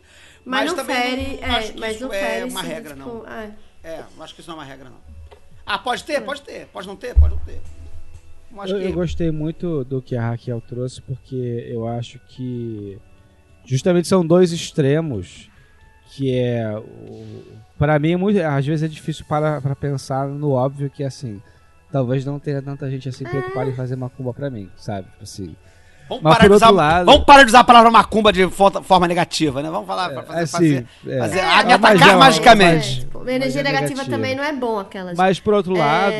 Mas assim. Por outro lado, tem, tem que resguardar em alguma medida. Tipo assim, eu fiquei pensando que eu moro num prédio, aí para entrar no meu prédio tem um porteiro 24 horas, tem a porta, a porta de metal, a porta de vidro, um porteiro 24 horas, elevador e câmera. E aí tem fechadura na minha porta. E aí eu posso, tipo assim, me- às vezes você, ah, pô, não esqueci de trancar a porta, não sei o que, isso e aquilo lá, e muito dificilmente vai acontecer alguma coisa porque tem essas outras barreiras. Mas também não significa da pessoa meramente, ah, não vou trancar mais, não precisa fechar, deixa a porta aberta e tal. Porque vai que uma vez acontece alguma coisa. Então, às vezes, o esforço Mas de então, trancar um amigo, era isso que pouquinho eu vale tava pena. falando, do tipo. é, e é muito mais sobre por que alguém precisa saber do seu nome. Do que, o que que isso importa pra alguém? O que, que que isso vai do tipo. Exceto pra pessoa que te instrui, não por nada, mas só porque a pessoa te acompanha, ela tá vendo o, o rolê acontecer. Qu- Qual é o, o, o grande. A grande coisa? Saber o, o, o nome do coleguinha. Se você não vai fazer nenhum trabalho com ele mágico. Se, se você fosse fazer, minimamente, tipo. É porque não é, nossa, não é essa a realidade. Mas se a gente tivesse uma realidade onde, tipo, a gente tem um grande trabalho conjunto, cada um tem um moto, não sei o quê, darará, faria algum sentido saber o seu, saber o seu, e aí a gente tem. É assim que a gente se chama internamente lá e a gente vive esse outro mundo alternativo. Mas se não é, se é você com você, jogando pra você, não sei o que, não sei o que lá. É po- pontualmente no, no rolê da Astrogento, que é um trabalho basicamente solitário, não faz o menor sentido as pessoas saberem um outro de ninguém. Em, em grupos, como a gente citou anteriormente no início do programa, Capoeira, por exemplo, você é É, reconhecido pelo seu É. nome de comunidade, né? É, então aí faz sentido, né? Mas é, fora isso, sim, realmente, não, faz, não fiquem querendo saber o nome do coleguinha, não, porque isso não é problema. Eita! Hoje em a Resumo grossa. do papo é esse. Resumo do papo é grossa, Jogou assim, Não é pá. problema teu. Mas porque eu acho que é isso, assim, tipo, se você tiver uma roda de capoeira em cada um tem um nome, e, e e vocês naquele mundo vão se jogar daquela forma, ah, super faz sentido. Mas se não, é. É. Bom, galera. Muitas brisas. Já tô aí com du- com duas horas e meia. Vou editar pesadamente esse programa. Vou tirar, vou cortar um monte de coisa que ficou muito doideira. Toda vez ele diz Mas- isso.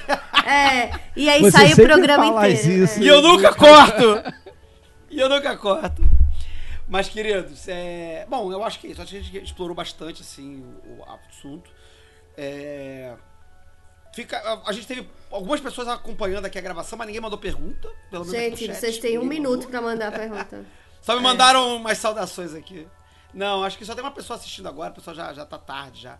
Dia de semana é complicado.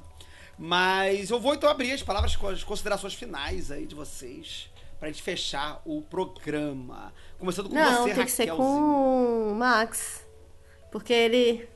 É. Tem que ser com o Max. É. Porque eu não falei no início, quem falou foi o senhor Feliciano. Ah, então tá bom. Então, pra fechar o programa, as considerações finais de Max Sirius. Entre no ar, Max Sirius, e dê suas considerações finais. Busquem conhecimento. Ah, tá vendo? Raquelzinha, Raquel Ferraz. Rapaz, muito difícil, mas assim, eu acho que é jogação, gente. Pra gente achar quem. Não é nem quem é a gente, né? Assim, pra gente descobrir os nossos nomes é se jogar no mundo, assim, é jogar o corpinho no mundo e se jogar. Então, ou seja, estamos te esperando, Frater Xangô. Enfim. É, gente, eu acho que é isso aí. O, o- o grande debate do Moto, né? uma- é como a Raquel falou várias vezes isso no programa, né? É um debate sobre identidade, né? E eu acho que o grande barato desse debate sobre identidade, como a gente também falou, né? É que essa identidade, ela é fluida. E a gente não falou, por exemplo, de uma coisa é, que é interessante, né? Que as pessoas às vezes fazem parte de diversas ordens e tem nomes diferentes em ordens diferentes. Isso é uma coisa que a gente não comentou aqui, mas que fica como reflexão, né? E, Quer dizer, a gente falou sobre, muito sobre a importância do nome mágico como uma, uma pauta de trabalho, né? Mas essa pauta pode variar de ordem para ordem, né? Se a pessoa faz parte de duas, de duas ordens, ou três, ou quatro ordens esotéricas diferentes, ela possivelmente, não necessariamente, mas ela possivelmente terá nomes mágicos diferentes, de acordo com a característica de trabalho daquela ordem, de acordo com o trabalho que ela vai realizar ali, né? Então, Inclusive, eu tenho o nome de Deus grego de primeira linha. Desse que a gente falou mal aí e Olha tal. ela! E uma ordem mágica. Eu sou Frater Fulaninho 93, que é o nome de Deus grego. Então, pois é. Então, e, e aí, e aí é de acordo com cada trabalho. Né? E eu acho que isso tem a ver com a fluidez, né? Se a gente pudesse ter um nome na nossa casa, um nome no nosso trabalho, um nome na escola, um nome na faculdade, um nome no nosso grupo de amigos do bar, o um nome, no, um nome no, no, clube de, de xadrez, Mas lá, de certa forma, tivesse, amigo, né? é, de certa forma, tem pessoas que têm, a gente tem, né? Tipo... É. É. o apelido, né? O apelido que você tem no seu trabalho, o apelido né, que Sim. você tem no, no, seu grupo de amigos, de infância, o, o apelido de infância que você tem Sim. carinhoso. O jeito que, essa mulher te chama, já, já é um moto. É. O, o, apelidinho carinhoso. O apelidinho é. carinhoso entre namorados, né? São nomes diferentes que a gente tem nas diferentes circunstâncias. Também funciona, de certo modo, como os diferentes nomes mágicos que a gente tem nas diferentes ordens, nas diferentes circunstâncias de trabalhos espirituais que a gente possui. Então, é, é isso. Acho que tem mais coisa que eu tô me ouvindo agora, né? Como uma pessoa também que muda de nome quando ingressa numa ordem religiosa, né? As pessoas mudam pro, os nomes como freiras e, e freis, né? Nas, nas, nas, nas, nas ordens católicas. O próprio Papa assumiu né? o moto. O próprio Papa assumiu o moto. Então fica aqui nas considerações finais essas montes de reflexões, né? Como, como o nome do Papa, né? Também significa um tipo de uhum. trabalho que ele vai executar do papado, né? Por que, que o Francisco se tornou Francisco, né? Se tornou é é, é, é, é, que não se chama Francisco, né? E, e, enfim, né? Por que, que Bento foi Bento e por que, as pessoas mudam seus nomes, né? Tudo isso tem a ver é, com isso que a gente discutiu aqui. E eu espero que isso tenha trazido mais confusão do, do que esclarecimento na cabeça de todo mundo. Porque a gente tá aqui pra atrapalhar, a gente não tá aqui pra ajudar. E queria agradecer então, a audiência de todo mundo, o apoio de geral, a presença dessa mesa maravilhosa aqui, Raquelzinha e Max. Que doravante não será mais Senhor Feliciano, será sempre Max agora. E obrigado a todos. Um beijo no coração de todo mundo. E 93. Hoje foi chá de revelação.